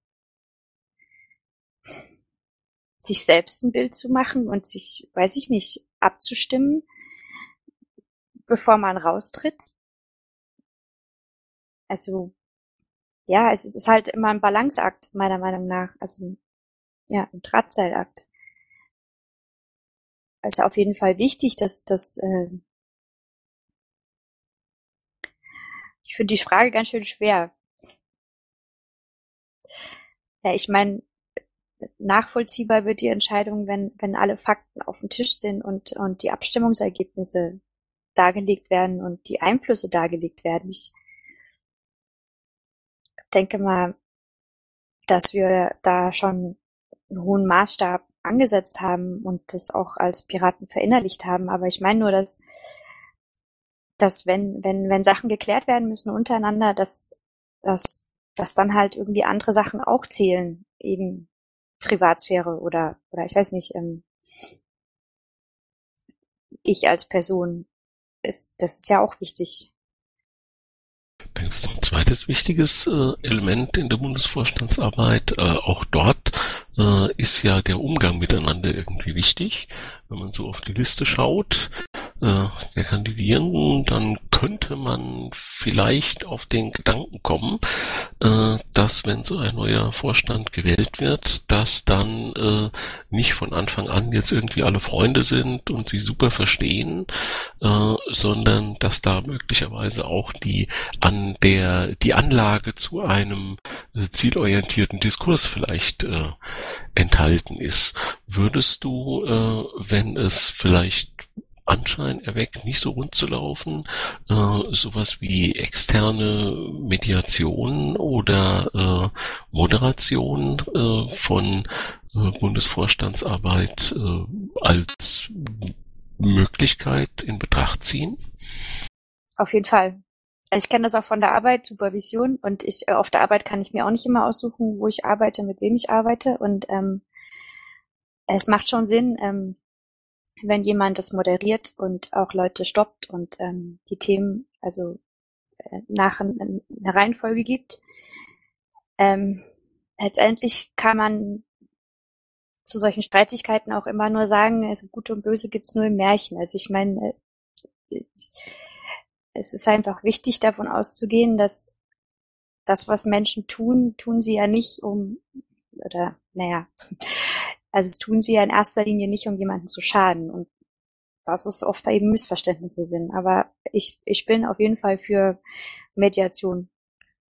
Und so wie ich das, äh, also der Berliner Landesvorstand hatte ja auch neulich eine Vorstandsklausur mit Mediation, um zunächst erstmal zu schauen, wie man zusammenarbeitet. Und ich denke mal, dass das, dass das Sinn gemacht hat. Das sollte viel öfter in der Politik geschehen. So. Also es ist ja nicht nur bei den Piraten der Ton irgendwie krass. Ist ja auch, wenn man sich mal im Bundestag eine Sitzung anschaut oder so. Es ist ja irgendwie typisch, dass sich da so unversöhnliche Parteien gegenüberstehen und dass man stört, wenn jemand redet und ja. Wer ist der? Entschuldige. Ist okay, ich bin fertig. Kennst du denn schon die Leute, die da äh, auf der Liste stehen und mit denen du da unter Umständen zusammenarbeiten müsstest? Und äh, ja, äh, machen wir erstmal die, den Vernetzungsaspekt. Und äh, bist du äh, im Bundesverband so vernetzt, dass du das Gefühl hast, du kriegst da äh, mit, was da passiert, äh, um dann auch äh, sinnvoll die Vorsitzende der gesamten Piratenpartei sein zu können? Ähm, ich kenne die meisten Leute, die auf der Liste stehen, bis auf zwei, drei Berliner, die ich mal gesehen und auch vielleicht mal gesprochen habe, kenne ich die meisten nur aus dem Netz. Ähm, ich, es gibt, wie gesagt, es gibt sicherlich äh, andere, die noch besser vernetzt sind und die auch äh, mehr wissen, was intern abgeht. Ich, ich hoffe einfach darauf, dass, wenn ich gewählt werde, dass dass ich die Unterstützung erfahre, die ich brauche und ähm, dass ich da meinen frischen Blick erstmal drauf werfen darf und mich einarbeiten darf und ähm, ich kann wirklich mit vielen Leuten zusammenarbeiten. Ich, ich habe äh, bisher kaum Vorbehalte zu den meisten auf der Liste. An dieser Stelle äh, bringt die Leonie immer die Frage ein, äh, stehst du in irgendeiner engeren Beziehung äh, zu einem der anderen Kandidaten, Mitbewohner, bester Freund, verheiratet, Arbeitsverhältnis oder sowas? Nein. Danke. Äh, Mikrofon, wer zuerst? Parley. Ähm, erstmal eine formale Frage. Hast du denn die 20 Unterstützerunterschriften schon zusammen? Nee, muss ich noch machen. Danke. ähm, aber 20 sind's, das ist nicht so viel, das geht schnell. Dann äh, hattest du ja eben selber angesprochen, Supervision an deiner Arbeit. Da würde mich mal interessieren, hast du sowas schon gehabt und äh, war dann eher der Anlass, dass du eine Supervision äh, sozusagen für erforderlich gehalten hast oder jemand anders eine mit dir? Ähm, wir, also ich war, ich hatte auch mal einen Konflikt bei der Supervision, aber letztendlich äh, waren das mehrere Sachen bei uns im Team. Ähm, das läuft halt nebenher, weil es äh, notwendig ist, weil weil ich ja, ich bin ja Assistentin für Behinderte und wir, wir sind ja allein mit der Person und haben dann Übergabe und dann gibt es eben Frustrationen, weil der eine das so macht, der andere das so macht und das müssen wir halt irgendwie besprechen und deswegen haben wir die Supervision. Aber und ich finde es sehr interessant, was, äh, was da passiert. Also das ist ja dann irgendwie im, im, sozialen Bereich ist es ja schon normal, dass man das macht. Und ich, ich finde es halt cool, wenn es in der Politik auch normal werden würde.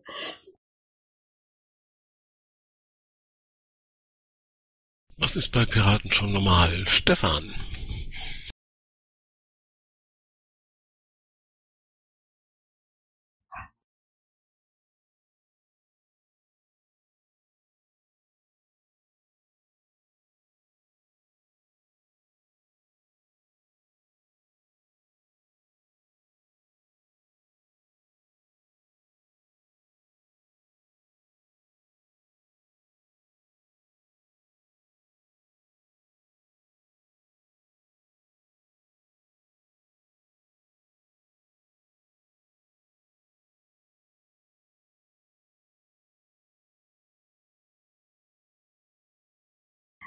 Das weiß ich noch nicht genau, aber es wird ja öfter gesagt, dass, dass ja, weiß ich nicht, jemand aus Dresden, also dass die verschiedenen, ähm, Entschuldigung, dass, dass man vielleicht erst Sachen klären müsste. Ich weiß es nicht, wie es ablaufen wird, aber ähm, ich kann mir vorstellen, dass wenn ein Vorstand gewählt hat, der erstmal Probleme hat, dass dass man dann erstmal so eine Klausur macht und sich zusammenrauft. Aber es muss alles nicht so sein. Ich meine nur, dass, dass, dass Supervision dem halt auch vorbeugen würde oder ja. Ach so, meinst du das jetzt ähm, erstmal nur in der Konsolidierungsphase jetzt quasi, ähm, wenn es jetzt zum neuen Vorstand kommt und dann kann man das vielleicht wieder äh, sein lassen und sobald der funktionsfähig arbeitet, dann quasi alles transparent dann ablaufen lassen, oder? Habe ich dich richtig verstanden so? Oder ist das eben so eine Sache, wo äh, du dann so siehst, dass das äh, komplett ähm, über die ganze Arbeitszeit vom Vorstand sich hinzieht? Ähm, so wie jetzt auch, dass es dann äh, größtenteils eben nicht öffentlich vielleicht abläuft. Naja, kommt eben drauf an, was da für Leute sich finden und wie, äh, ob's gleich läuft. Und ähm, ich meine, beim nächsten Skandal wissen wir ja nicht, was passiert dann ähm, auf jeden Fall, dass im Notfall sowas gemacht wird, Mediation. Es muss nicht sein. Vielleicht, vielleicht findet man sich zusammen und, und hat, es hat sofort eine Linie. Vielleicht auch nicht. Ähm, ja, aber ich, ich würde schon versuchen, das so öffentlich wie möglich zu machen. Ich meine nur, dass es eben sein kann, dass manchmal halt persönliche Sachen überwiegen und geklärt werden sollten. Und das klärt man halt am besten doch unter zehn Augen oder wie sagt man? Also nicht unter vier Augen, aber ja, vielleicht, vielleicht wird's nötig, vielleicht auch nicht. Thomas.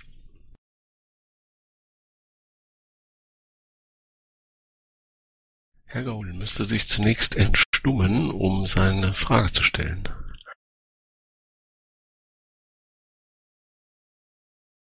Der Gaul weilt nicht. Doch, er weilt unter uns. Hi. Ja, Entschuldigung, es hat ein bisschen länger gedauert. Du weißt, manchmal klappt das mit der Technik nicht so, wie man möchte.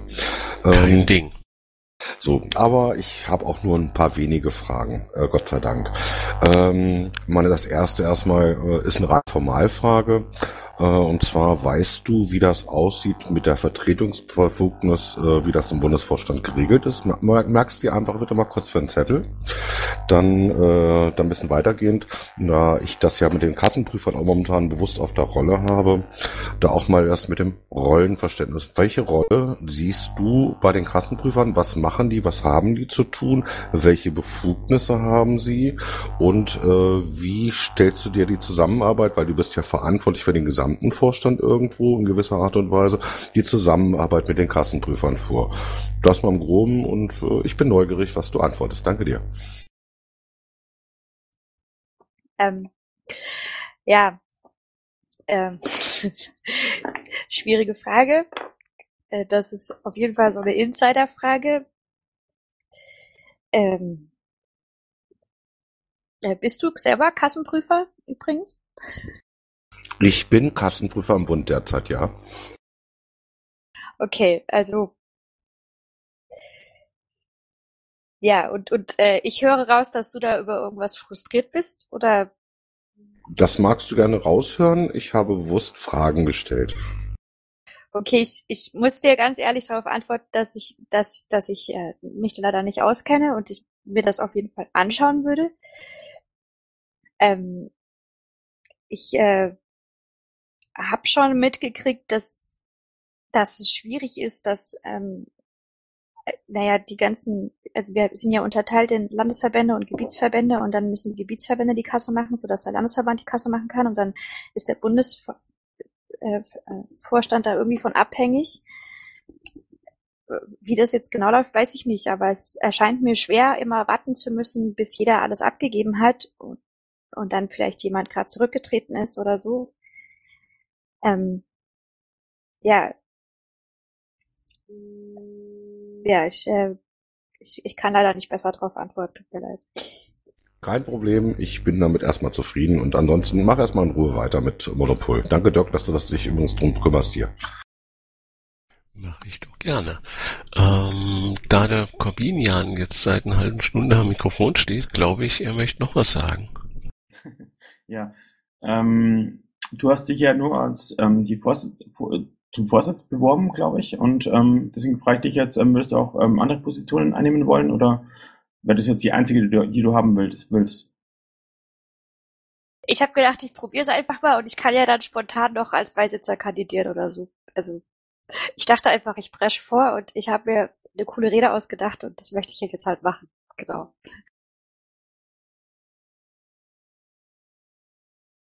Frage ich einfach mal ein paar Fragen aus dem Chat. Äh, hier, da. Äh, bewegt einen Menschen, was dein Nickname Entdinglichung uns sagen soll? Das hat eine längere Geschichte. Ähm, also äh, als Anthropologe geht es ja darum, äh, wie man äh, andere Stämme, Nationen, Völker betrachtet und äh, ähm, die meisten Konflikte oder Rassismus entsteht ja dadurch, dass man jemanden zu einem Ding macht.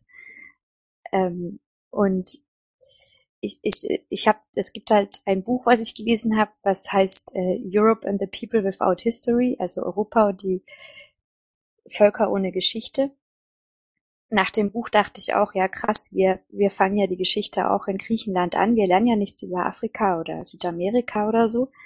Und in der Einleitung des Buches erklärt der Autor, dass immer so getan wird, als ob Länder Billardkugeln sind, die aufeinanderprallen. Und er benutzt da eben das Wort Reification und das ist Verdinglichung. Und ich dachte, da nehme ich eben das Gegenteil davon, Entdinglichung und ja, so eben Vermenschlichung. Also wenn man etwas nicht verdingt, dann wird es ja zu Menschen. Ich hab, bin da irgendwie drauf abgegangen und habe dieses Wort nachgeschlagen und habe dann beschlossen, dass das mein Twitter-Nick ist.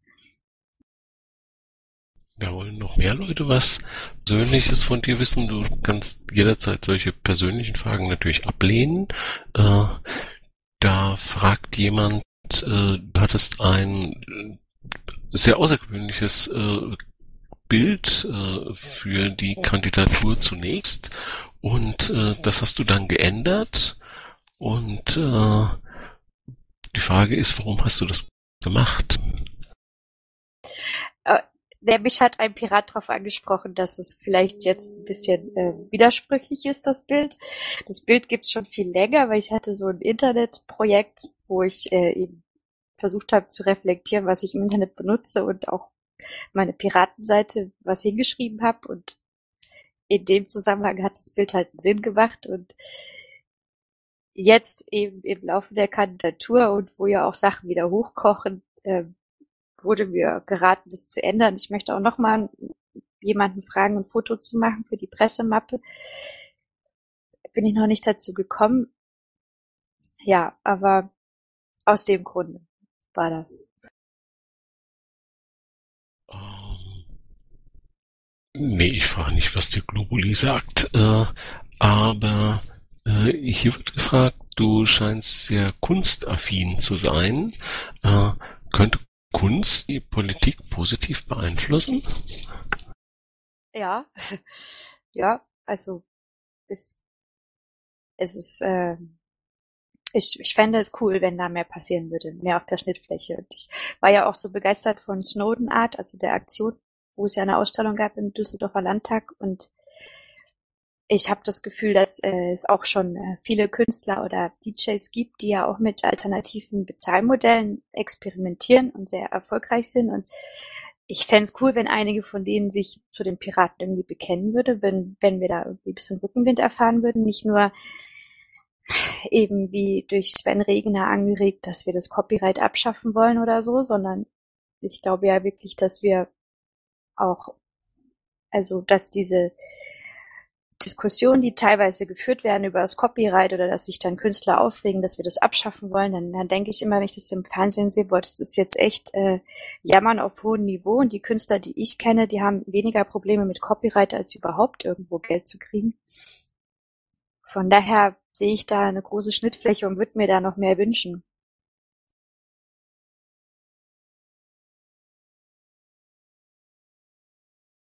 Was nehmen wir denn als nächstes? Dann wird gefragt, in welchen AGs oder Crews hast du bisher mitgearbeitet? Ich habe verstanden, du hast äh, noch kein Amt in der Piratenpartei bisher wahrgenommen.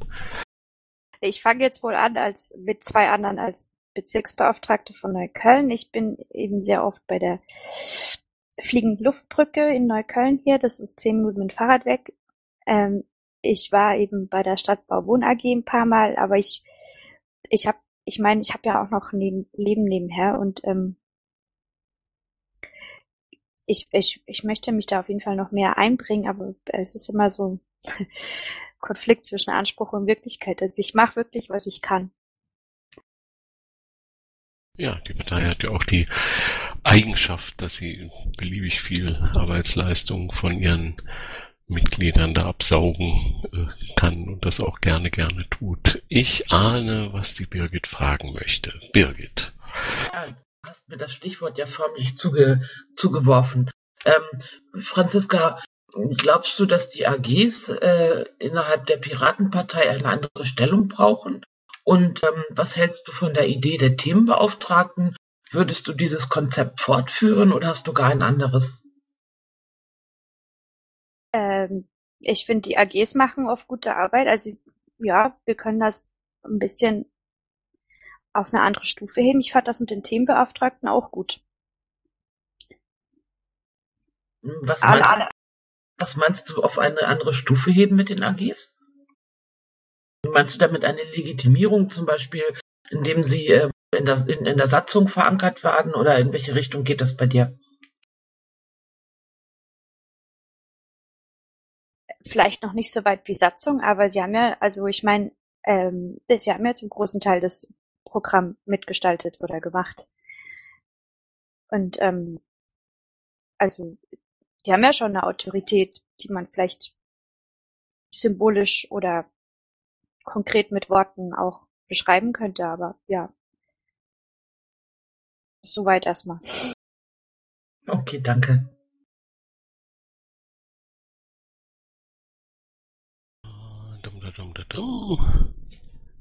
Kannst du mir den Begriff Netzneutralität erklären?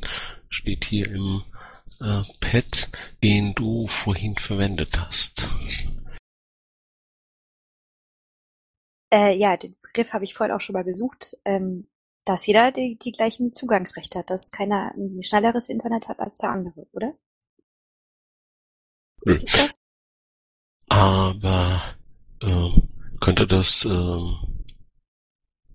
nee, lassen wir einfach mal so stehen.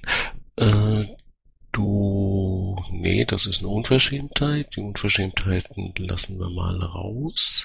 Äh, die Frage erscheint mir gerechtfertigt. Äh, in Zeile 37 vom PET, mit welchen Personen aus der Partei besprichst du dich äh, zu Parteidingen, äh, von denen man annehmen könnte, dass die jetzt irgendwie bundesweit bekannt sind oder sowas, dass wir uns ein Bild äh, über dein äh, potenzielles Team als Vorstand machen können?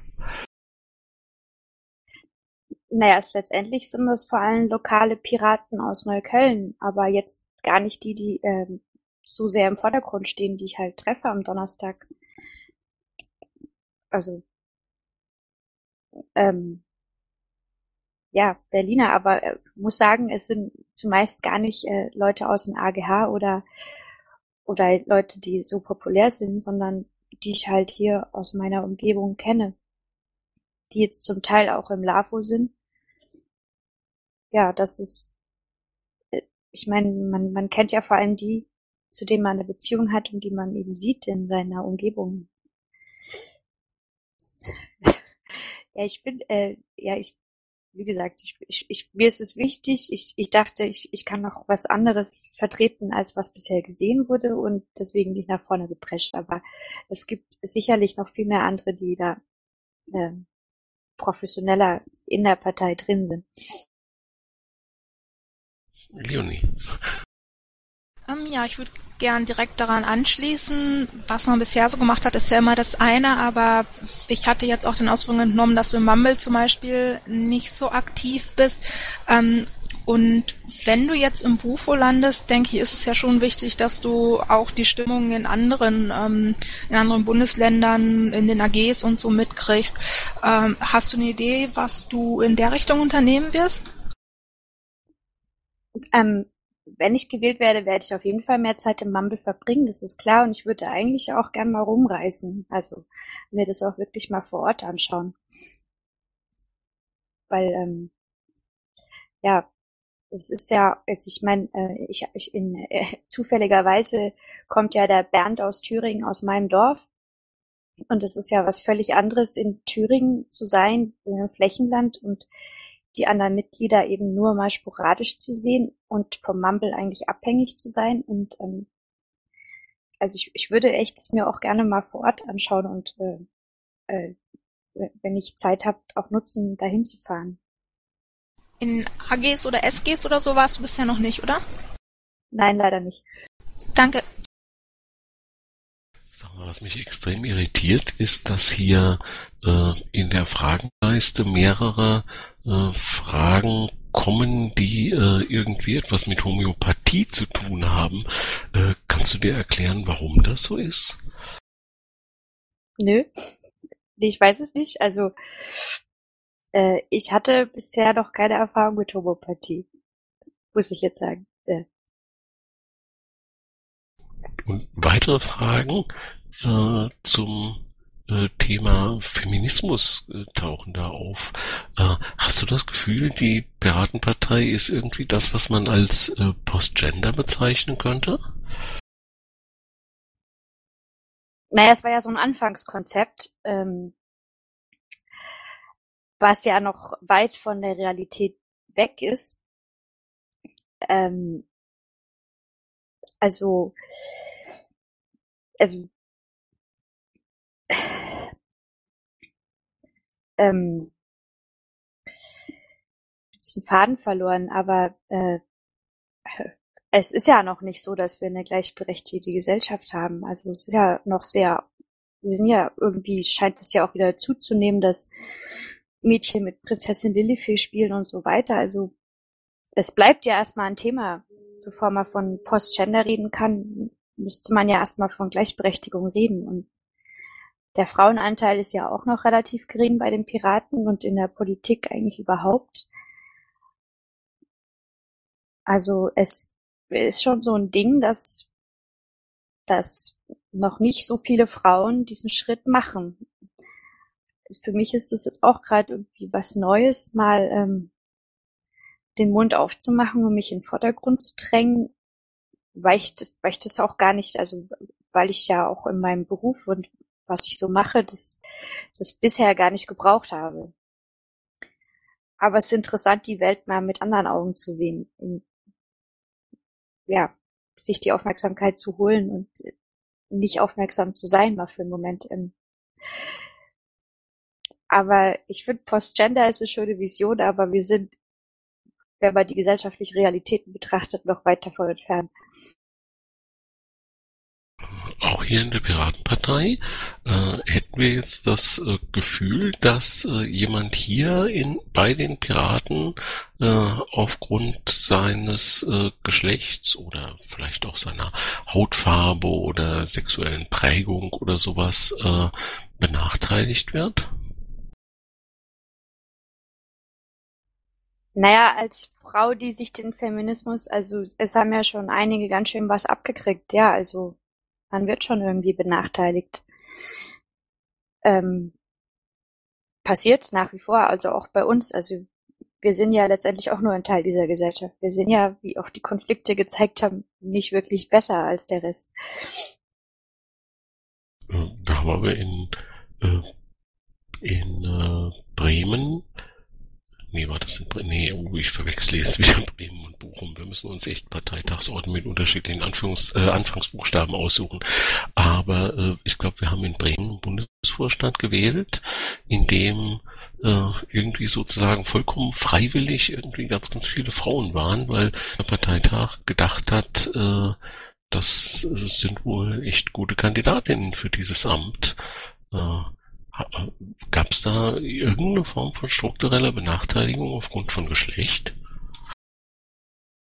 Dass die Männer benachteiligt wurden? Ähm, Nö. naja, Natürlich, dass die Frauen, also äh, jetzt, wir haben vier Frauen gewählt, äh, deswegen meine Frage, gibt es eine Benachteiligung von, von äh, Frauen oder hast du äh, in äh, deinem Umgang in der Piratenpartei, äh, bist du mal da auf, aufgrund deines Geschlechts irgendwie äh, blöd angemacht worden?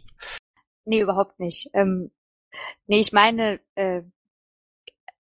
was halt, äh, es ist ja auch, also den, den, den, den Typus des männlichen Nerds, den, den kennen wir ja irgendwie alle. Es gibt gar nicht so viel weibliche Nerds. Und ähm, das ist ja irgendwie auch spannend, würde ich mal sagen, das mehr zu sehen. Ähm, also ja, also scheinbar ist es jetzt zurzeit vielleicht sogar ein Vorteil, eine Frau zu sein, einfach weil doch nicht so viele vorne waren. Verwende jetzt nicht das böse Wort dafür. Thomas. Ja, ich mache mal eine Rolle, die normalerweise nicht meine ist.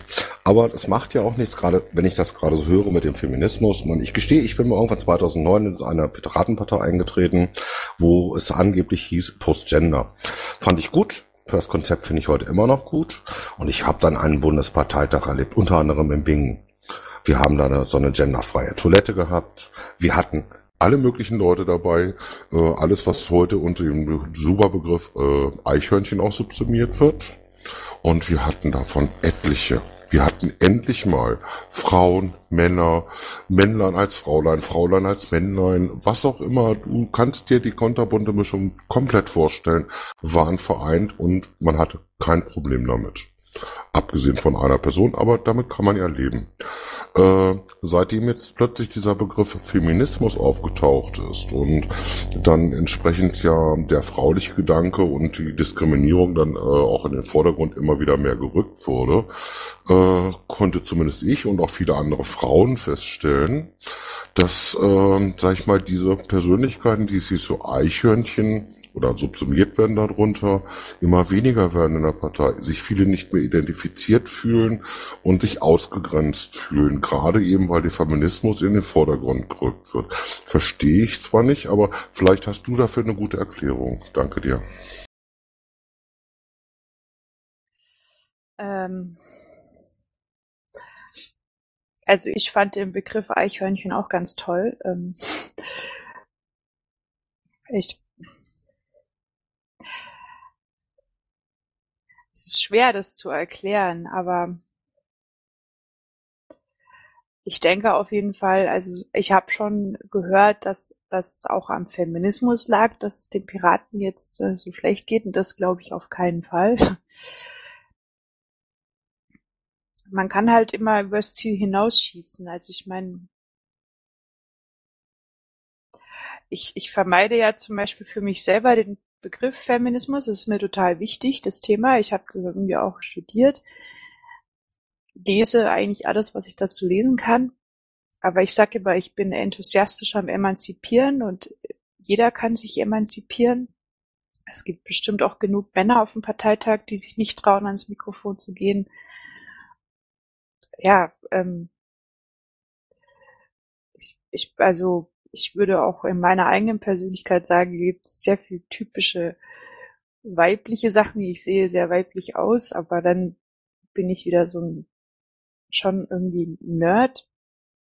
meine, meine Schrift habe ich von meinem Vater, ist voll die Ingenieurshandschrift. Was ich in meinem Leben schon gemacht habe, ich weiß nicht, ich, ich habe da halt mehrere Anteile und ähm, sehe das ziemlich gelassen. Aber, aber ich sehe halt auch, dass, dass, äh, dass, dass eben die Gesellschaft noch weit davon entfernt ist, dass, dass, dass Gleichberechtigung herrscht und dass, dass da eine gewisse Offenheit herrscht. Und dass dann manchmal Anspruch und Wirklichkeit aufeinanderprallen und dass man dann einfach vielleicht übers Ziel hinausschießt. Auch wenn man, ja, so, so viel erstmal. Dr. Scheem. Du sagst etwas, aber wir hören es nicht. Echt? Jetzt? Nein, Dr. Schieben, der, dessen Lippen haben hier gerade aufgeleuchtet, aber wir haben leider nichts gehört.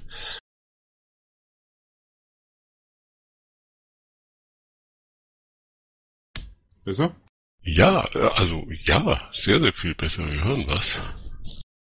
Ähm, erklär mir bitte den Zusammenhang oder den Unterschied zwischen Gleichberechtigung und Feminismus, bitte.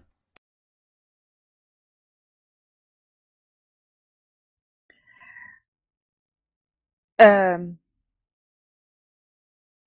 Feminismus zielt erstmal nur auf die Sache der Frauen ab, die eine Gleichberechtigung schaffen wollen. Es ist ja noch immer dieses ähm, Gender Gap, also dass Frauen durchschnittlich weniger Geld kriegen, dass sie noch nicht so oft vertreten sind in führenden Positionen, jetzt mit der Frauenquote und so weiter, Gleichberechtigung bezieht sich natürlich auch auf Leute, die sich also transgender sind oder ja, die sich einem anderen Geschlecht zugeordnet fühlen oder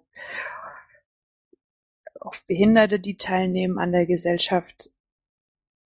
Ähm, ja, und der Feminismus, ähm, es wäre schön, wenn es ihm nicht mehr, wenn es nicht mehr nötig wäre, aber es passiert leider noch ganz schön viel. Es scheint ja auch in Deutschland so zu sein, dass jede dritte oder vierte Frau schon mal belästigt wurde.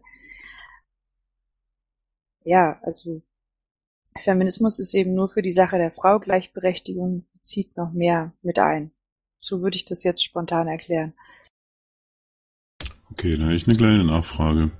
Ähm, stelle vor, du bist ähm, ein männlicher Kindergärtner und ähm, siehst dich tagtäglich, wie es Realität ist in Deutschland, mit Anfeindungen von äh, den Eltern aus, von wegen ein männlicher Kindergärtner ist ja potenziell ein Kinderschänder. Ähm, Gleichberechtigung zielt so aus dem, das, was du gerade gesagt hast, ähm, daraus ziehe ich, dass für dich Gleichberechtigung nicht bedeutet, dass Männer in Frauenberufen ähm, äh, ebenso Gleichberechtigung, wie das Wort auch sagt, ähm, erhalten sollten. Nee, ich bin da voll dafür. Ich habe neulich mit einer Freundin getrunken, die in der Kita arbeitet und die hat mir erzählt, dass es sogar in Berlin Kitas gibt, wo männliche Mitarbeiter nicht wickeln dürfen, was oft von den Elternvertretungen so gewünscht wurde. Das finde ich total schlimm. Ich, ich würde mir viel mehr Männer im sozialen Bereich wünschen. Ähm, ja, nee, ich bin da voll mit dir. Ähm, vor allem ähm, brauchen Kinder ja auch männliche Rollenmodelle und das kriegen sie in der Regel nicht bis zum bis zur Oberstufe. Also es ist ja schon selten, dass jemand Kindergärtner ist oder Grundschullehrer und zeigt auch, dass die Berufe aufgewertet werden müssten weil eigentlich wird ja da der Grundstein gelegt fürs spätere Leben.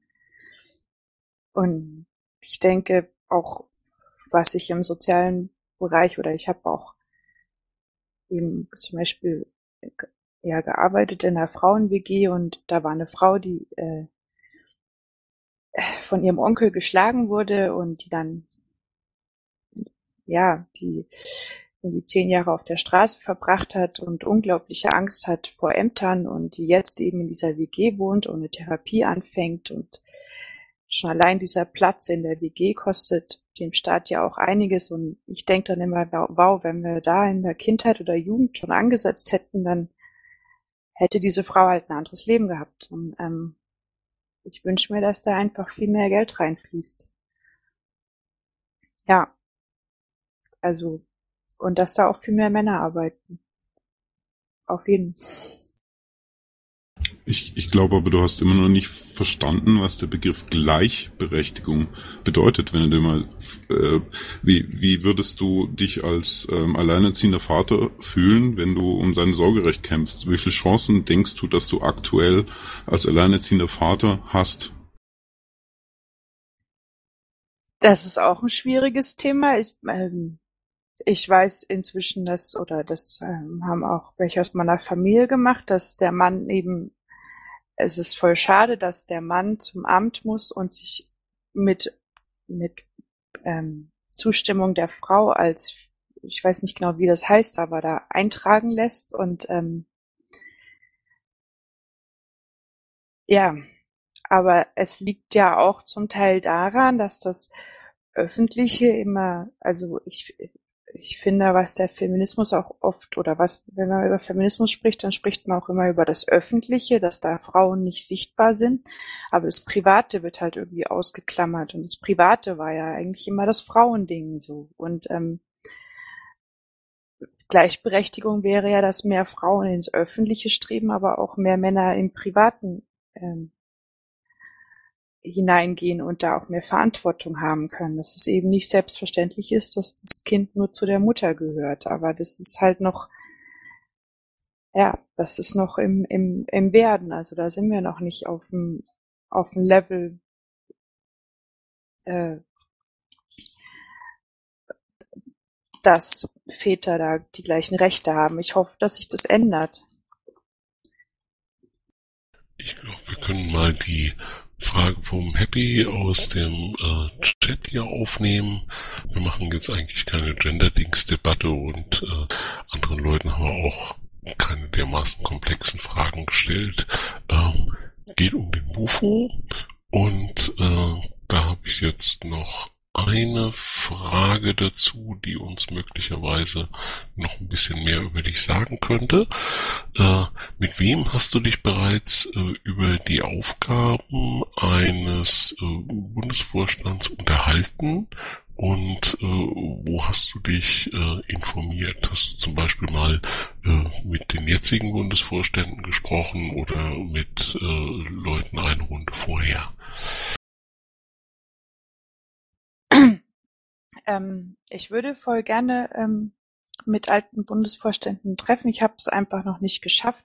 Ich habe auch überlegt, Bernd anzuschreiben. Ich würde auch gerne mit Thorsten reden. Ähm, ansonsten, ja, redet man ja als Piraten untereinander, was man vom Vorstand erwartet. Ähm, ja, äh, leider kann ich da auch nicht viel mehr zu sagen. ja, ja. Sorry. Kein Problem. Ähm, so, wir wissen alle, dass diese Befragungen dazu dienen, dass wir uns ein Bild von dem Kandidaten oder von der Kandidatin machen können. Und äh, ich frage insofern die inzwischen 110 Zuhörer, nicht ganz Rekord, aber für so einen Fußballabend schon ziemlich gut. Äh, Gibt es noch eine Frage, die uns die, das Bild auf die Franziska äh, deutlich erweitern kann?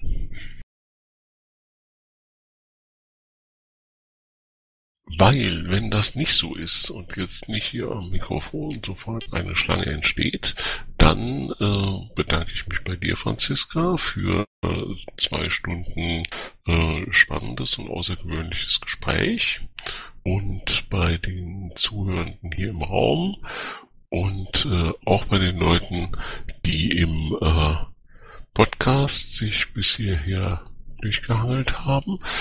Ich würde gerne noch einmal darauf hinweisen, dass die äh, Liste der Grillveranstaltungen und ein Link zu dem Pad, in dem alle Aufzeichnungen meistens sehr, sehr schnell später äh, nachhörbar sind, äh, dass das auf der Kandidatenseite äh, verlinkt ist. Das ist auch auf der dicken Engel-Seite verlinkt. Ich twitter das irgendwie jeden Tag.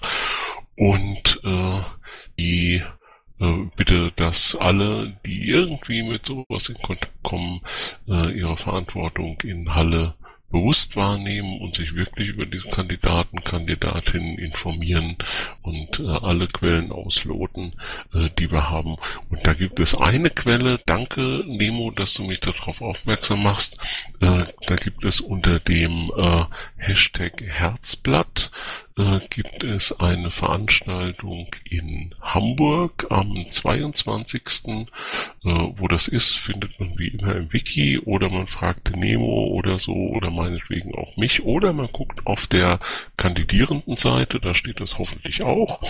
Äh, das ist eine Real-Life-Veranstaltung, können Kandidierende hinkommen und dann kann man die äh, wirklich live erleben und kann fragen und äh, nee, jetzt nicht anfassen, aber man kann äh, doch in sehr, sehr engen Kontakt mit denen äh, treten und äh, was sind das für Leute?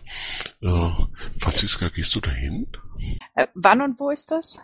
Das ist am 22. Ich glaube ab Mittag in Hamburg. E eventuell. Doch, das Hamburg ist nicht so weit. Ich, ich weiß es noch nicht genau, aber an dem Tag habe ich noch nichts vor, also ich könnte es eigentlich machen, ja.